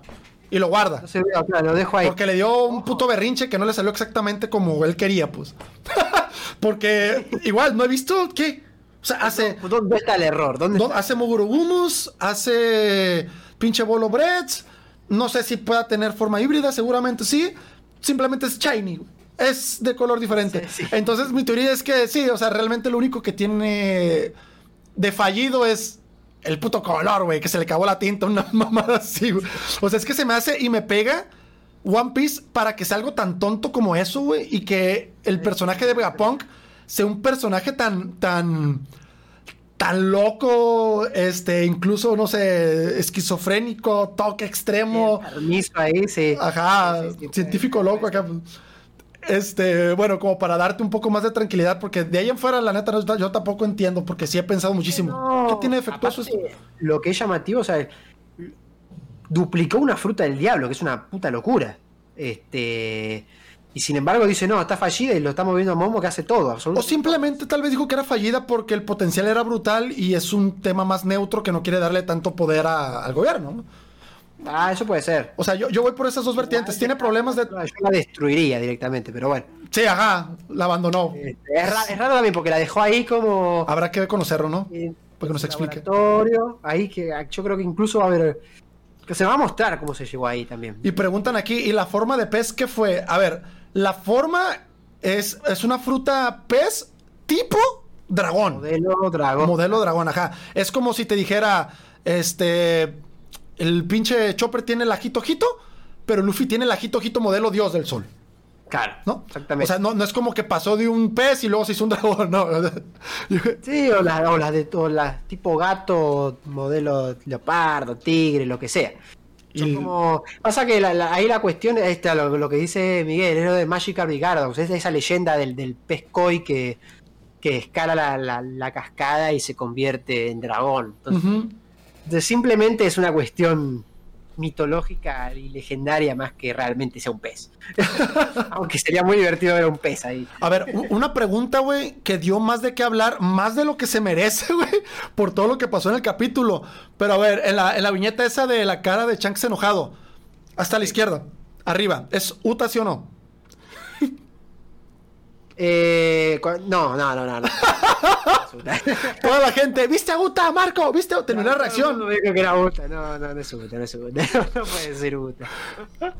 Pero bueno, un brutal capítulo. ¿Algo más que mencionar sobre la barbaridad que hizo a distancia? No, est- estaban a kilómetros y kilómetros de distancia lo que hizo Gracias. ¿Algo más que quieras comentar? Una cosa de, no, desquiciado lo que dije al principio, que Luffy va a tener ese hack en algún momento. Y aparte yo lo, lo que menciono esta, esta semana es eh, el uso que se le puede dar a tremendo haki. No solamente para noquear y para imponer voluntad, sino también para decir, acá estoy, loco. Es como una, una forma, porque claro, vos fíjate cómo Luffy lo percibe. Los otros también lo perciben, dicen, ¿de quién será ese haki? Pero Es monstruoso. siente. Luffy lo siente y dice, ah, se me vino una cara, una cara Se le hizo familiar, claro. familiar, se me hizo familiar, sonriendo, una, una sonrisa espectacular, hermosa. Por supuesto. Este, entonces yo creo que ese hack, Luffy en algún momento va a poder utilizarlo, no solamente para, para desquitarse una pelea bestial a kilómetros, sino también para hacerle saber a quién sabe cuántas personas a la redonda, acá estoy yo, loco. A huevo. Este, no solo para imponer temor, sino también para imponer tranquilidad. Ajá. Personajes Me gustó mucho eso. ¿eh? Porque si ya, si Luffy dice, ah, ese, ese haki lo reconozco, co- reconozco esa presencia, Luffy lo, a Luffy lo conoce todo el mundo. Imaginen cuando en un momento de- de- de- de- desesperado, de repente se siente ese haki. Nada mames. Y todos como que. ah, Ah, a gusto. Güey, me gustó mucho eso, ¿eh? Me encta. O sea, que sí, sí, claro. Yo, Yo creo que, que lo, podríamos llegar a ver, ¿eh? lo podríamos llegar a ver. Pero bueno, para eso primero van a tener que enfrentarse y tener que Luffy demos- subir el nivel, upgradear su haki a lo. Sí, ya, ya empezó, ya empezó. Y eso también, el, tema de lo que vimos aquí con Shanks, también podría darle una explicación al trato especial que le dio el Gorosei. Igual y simplemente eh, estaba y no, no dejaba moverse al, Gorosei libremente de que, ok, este, están todos cagados, ok, solo por, por ser tú, habla, pero vete rápido. A ver, puede, puede- puede- pueden ser muchas otras cuestiones. Es- y yendo a donde fuiste tú de la hermosísima cara que, que provocó el color de, de Shanks en Luffy, vemos que efectivamente, una duda que se hizo mucha gente también en el capítulo anterior, este, si sintió Yamato la presencia de Ryukyu, qué mamón o qué raro que ni Luffy, ni Zoro, ni nadie más de los fuertes se haya percatado de esto. Pues bueno, aquí se nos revela que efectivamente estaban expectando, pues como casi matan a... sí, están con su botanita, estaba viendo cómo se estaban madreando a sus amigos. Eso habla mucho del nivel que alcanzaron, porque antes un almirante era cosa de, de terror, ¿eh? de miedo, de esconderse, de huir. Sí, sí, sí. Era como, bueno, a ver un almirante, vamos a ver si. Ah, van a ir ellos, a ver. A ver si es necesario que, que, que nos metamos. Si no, lo vemos de lejos. Es, es un gran punto el que tomas, ¿eh? Me gusta mucho porque es cierto. Antes había pánico. Ya habla, de la, ya habla de la tranquilidad que tienen ellos y de lo fácil. o sea, si están tan tranquilos es porque tranquilamente lo podrían haber hecho mierda a Ryokugyu si se metían. O simple, o, Eh, o, o fácilmente si veía algún peligro, pues, Luffy con el color del- de la percepción al ver a futuro, pues se iba a dar cuenta. O sea, los justifico que estuvieran tan chill ahí. Estaban viendo a ver qué pedo. Y si era necesario, se iban a meter.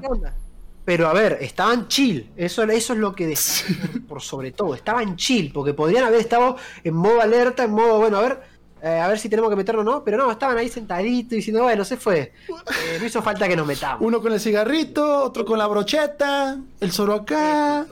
Jinbei ahí me encantó. No, qué guapo. No, por Dios, por fin lo vemos ahí oficial en la banda después de una después de un arco.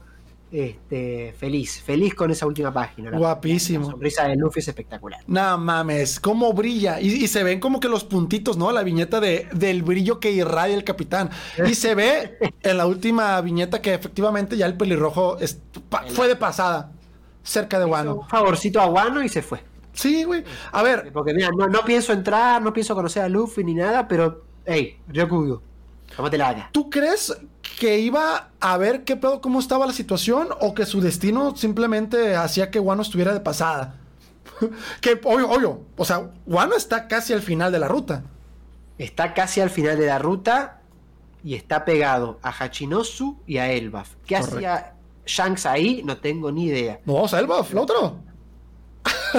Eh, no, no, ahora no sé, no sé, pero, pero es imposible no nombrarlo, loco. Está pegado ahí. Claro. Está pegado ahí. Claro, claro, ¿Qué claro. hacía? ¿A dónde iba? ¿A dónde va? ¿Qué? Dios. Dios. A ver, para terminar este capítulo, dos preguntas. ¿Termina el arco 3 sí o no? Termina Wano para mí. Antes que el arco 3 termina bueno. Termina Wano y el, ar- el- el- el arco 4 y el 5 van a ser eh, la guerra final y el flashback del siglo vacío. a ver, a ver, Wano. a ver, estaría bastante creíble ya. O sea, el pinche acto 3 ya duró más que varios arcos. ¿no? Sí. Es una... Ahora, pregunta número 2. ¿Nos vamos a Elbaf después de Wano? ¿Sí o no? No, la dudo, lo dudo, sinceramente lo dudo. Este, vamos a ver Elbaf, sí, lo vamos a ver. Va a tener rol protagónico, lo va a tener. Los gigantes van a ser importantísimos, lo van a tener. Hasta te diría que no me sorprendería que incluso en el siglo vacío los hayan engañado para estar a favor de la alianza del, gobierno mundial. Sería loquísimo, porque con esa fuerza, derribar al, gran reino no sería tan difícil. Pero no sé si un arco, no sé si un arco en plan ah, bienvenidos a Elbaf, entramos. Ahora, lo que hay que tener en claro una cosa es que eh, a Oda le encanta dibujar islas, ya lo dijo incluso en la entrevista ahora con el, con el de Conan, que le, le fascina dibujar islas, ya lo hemos visto, cómo se desenvuelve dibujando estructuras. Y otra cosa que le encanta son las siluetas. Le encanta dibujar siluetas de personajes antes de, de presentarnos. Y al chabón nos presentó la silueta de Elbaf Ahí está. que no hizo con ninguna otra isla más que quizás Laftel eh, o el Gran Reino. Le ha de traer unas ganas. Elbaf es un gigantesco árbol y solamente nos mostró la base. ¿Cómo puede ser? ¿Qué estás esperando para dibujarlo, loco? Sí. Me vas a decir, y me vas a decir que es la que se terminó en el flashback de Big Mom, que ya está, que ya mostraron su historia. No, esa isla va a tener un rol. Ahora, quizás van después incluso de la guerra. Ya en plan a celebrar. Y que lo, o sea, que los gigantes participen, todo lo que quieran. Sería una locura que participen en la guerra estando en ayunas. Este. Un poco siguiendo tu teoría, ¿no? Ya ahí, porque ya vimos que, que está esta, esta cuestión de que eh, esperando al dios del sol y no sé qué, este, hacen ayuno, bueno, imagínate una guerra, los gigantes cagándose de hambre 12 días, este, dándolo todo contra el gobierno mundial. Tremendo. Y después sí, vayan a celebrar a Elbaf, que podría ser también. Estaría... No sé si nos vamos después de Guano, si nos vamos después de Guano me vuelvo loco. vamos, explotamos. ya estoy te, ahí, ahora sí, me amerita un kia, pero... Este, pero que lo vamos a ver, lo vamos a ver. No, ya repito, no sé si como arco, estructurado como arco, quizás solamente como un flashback, como decía en el video este, de que, que, el, que el arco de Elbaf sea tan solo un flashback. Ay, ojalá y que no, ¿eh? Antes. Me pondría triste por, por Luffy Usopp. Va a ver, tiene que llegar. Sí. Por supuesto que tiene El tema es que, claro, a diferencia de todos los demás arcos, eh, donde llegan ahí medio escondidos, medio disfrazados y tal, acá ya ya son recibidos, pero como dioses. Entonces, eh, es ra eh, tenemos que ver qué conexión hace ahora con lo que pasó en el mundo y con, el, y con la siguiente parada de Luffy. Guapísimo, güey. Guapísimo. Pues, man, qué mejor manera de terminar este podcast que pues, teorizar del futuro y que obviamente, con mucha libertad, hazte spam eh, despídete. Este ya pues es un espacio libre como cualquier otro lugar que, veo que todo el mundo... Pero vato, date, este, recomiendo que lo sigan. Realmente un gran creador de contenido. Muchísimas gracias, vato, por acudir al llamado y, No, y, pues bueno. vos por el llamado. Yo cuando escucho un cuerno, ahí me van a tener. Eh, Verguísima. ¿Algunas palabras? No, eh, no, a ver, el spam lo hice, aproveché cuando fuiste a abrir la puerta. Eh, me pueden seguir en, en YouTube, ahí está escrito eh, en el directo. Y también para los que nos están escuchando, es Lautaro Seiren, Lautaro con W, este, Seiren con Y. Eh, Lautaro Seiren en todos lados, no solamente en YouTube, también en Twitch. Estamos en Hunter Hunter y en tres semanas. Ahora con los, con los spoilers a veces es difícil abrir en tres semanas, pero ahí le estamos dando, charlando un poquito. Eh, en Twitter, en Twitter también soy bastante activo. Eh, Lautaro Seiren y en Instagram también, Lautaro Seiren. Eh, hablo de One Piece eh, 24-7. Perfecto. es la verdad, es la verdad. Nakamísima. Pues Lautaro, muchísimas gracias. Nakamas aquí presentes, muchísimas gracias. Les recuerdo que este podcast fue grabado totalmente en vivo en mi Twitch, el Marco Loop, cuyo enlace te dejo en la descripción de este video. Eh, obviamente este también se sube, aparte de Spotify, Full Hacky Podcast. Full Hacky Podcast también se sube al YouTube de Full Hacky Marco. Y les dejo también, obviamente, las redes sociales del buen Lautaro en la descripción de este video. Vato, muchísimas gracias. Chat, muchísimas gracias. Y obviamente no podemos irnos sin que te avientes el ya obligatorio Kia. ¿Yo? Claro que sí. ¿Tengo que terminar con un Kia? Sí, sí, claro. ¡Kia! O- ¡Ojo! Verguísima, güey. Seductor, ¿eh? No, muchísimas gracias, Rosa. Al rato, nos vemos en el próximo podcast.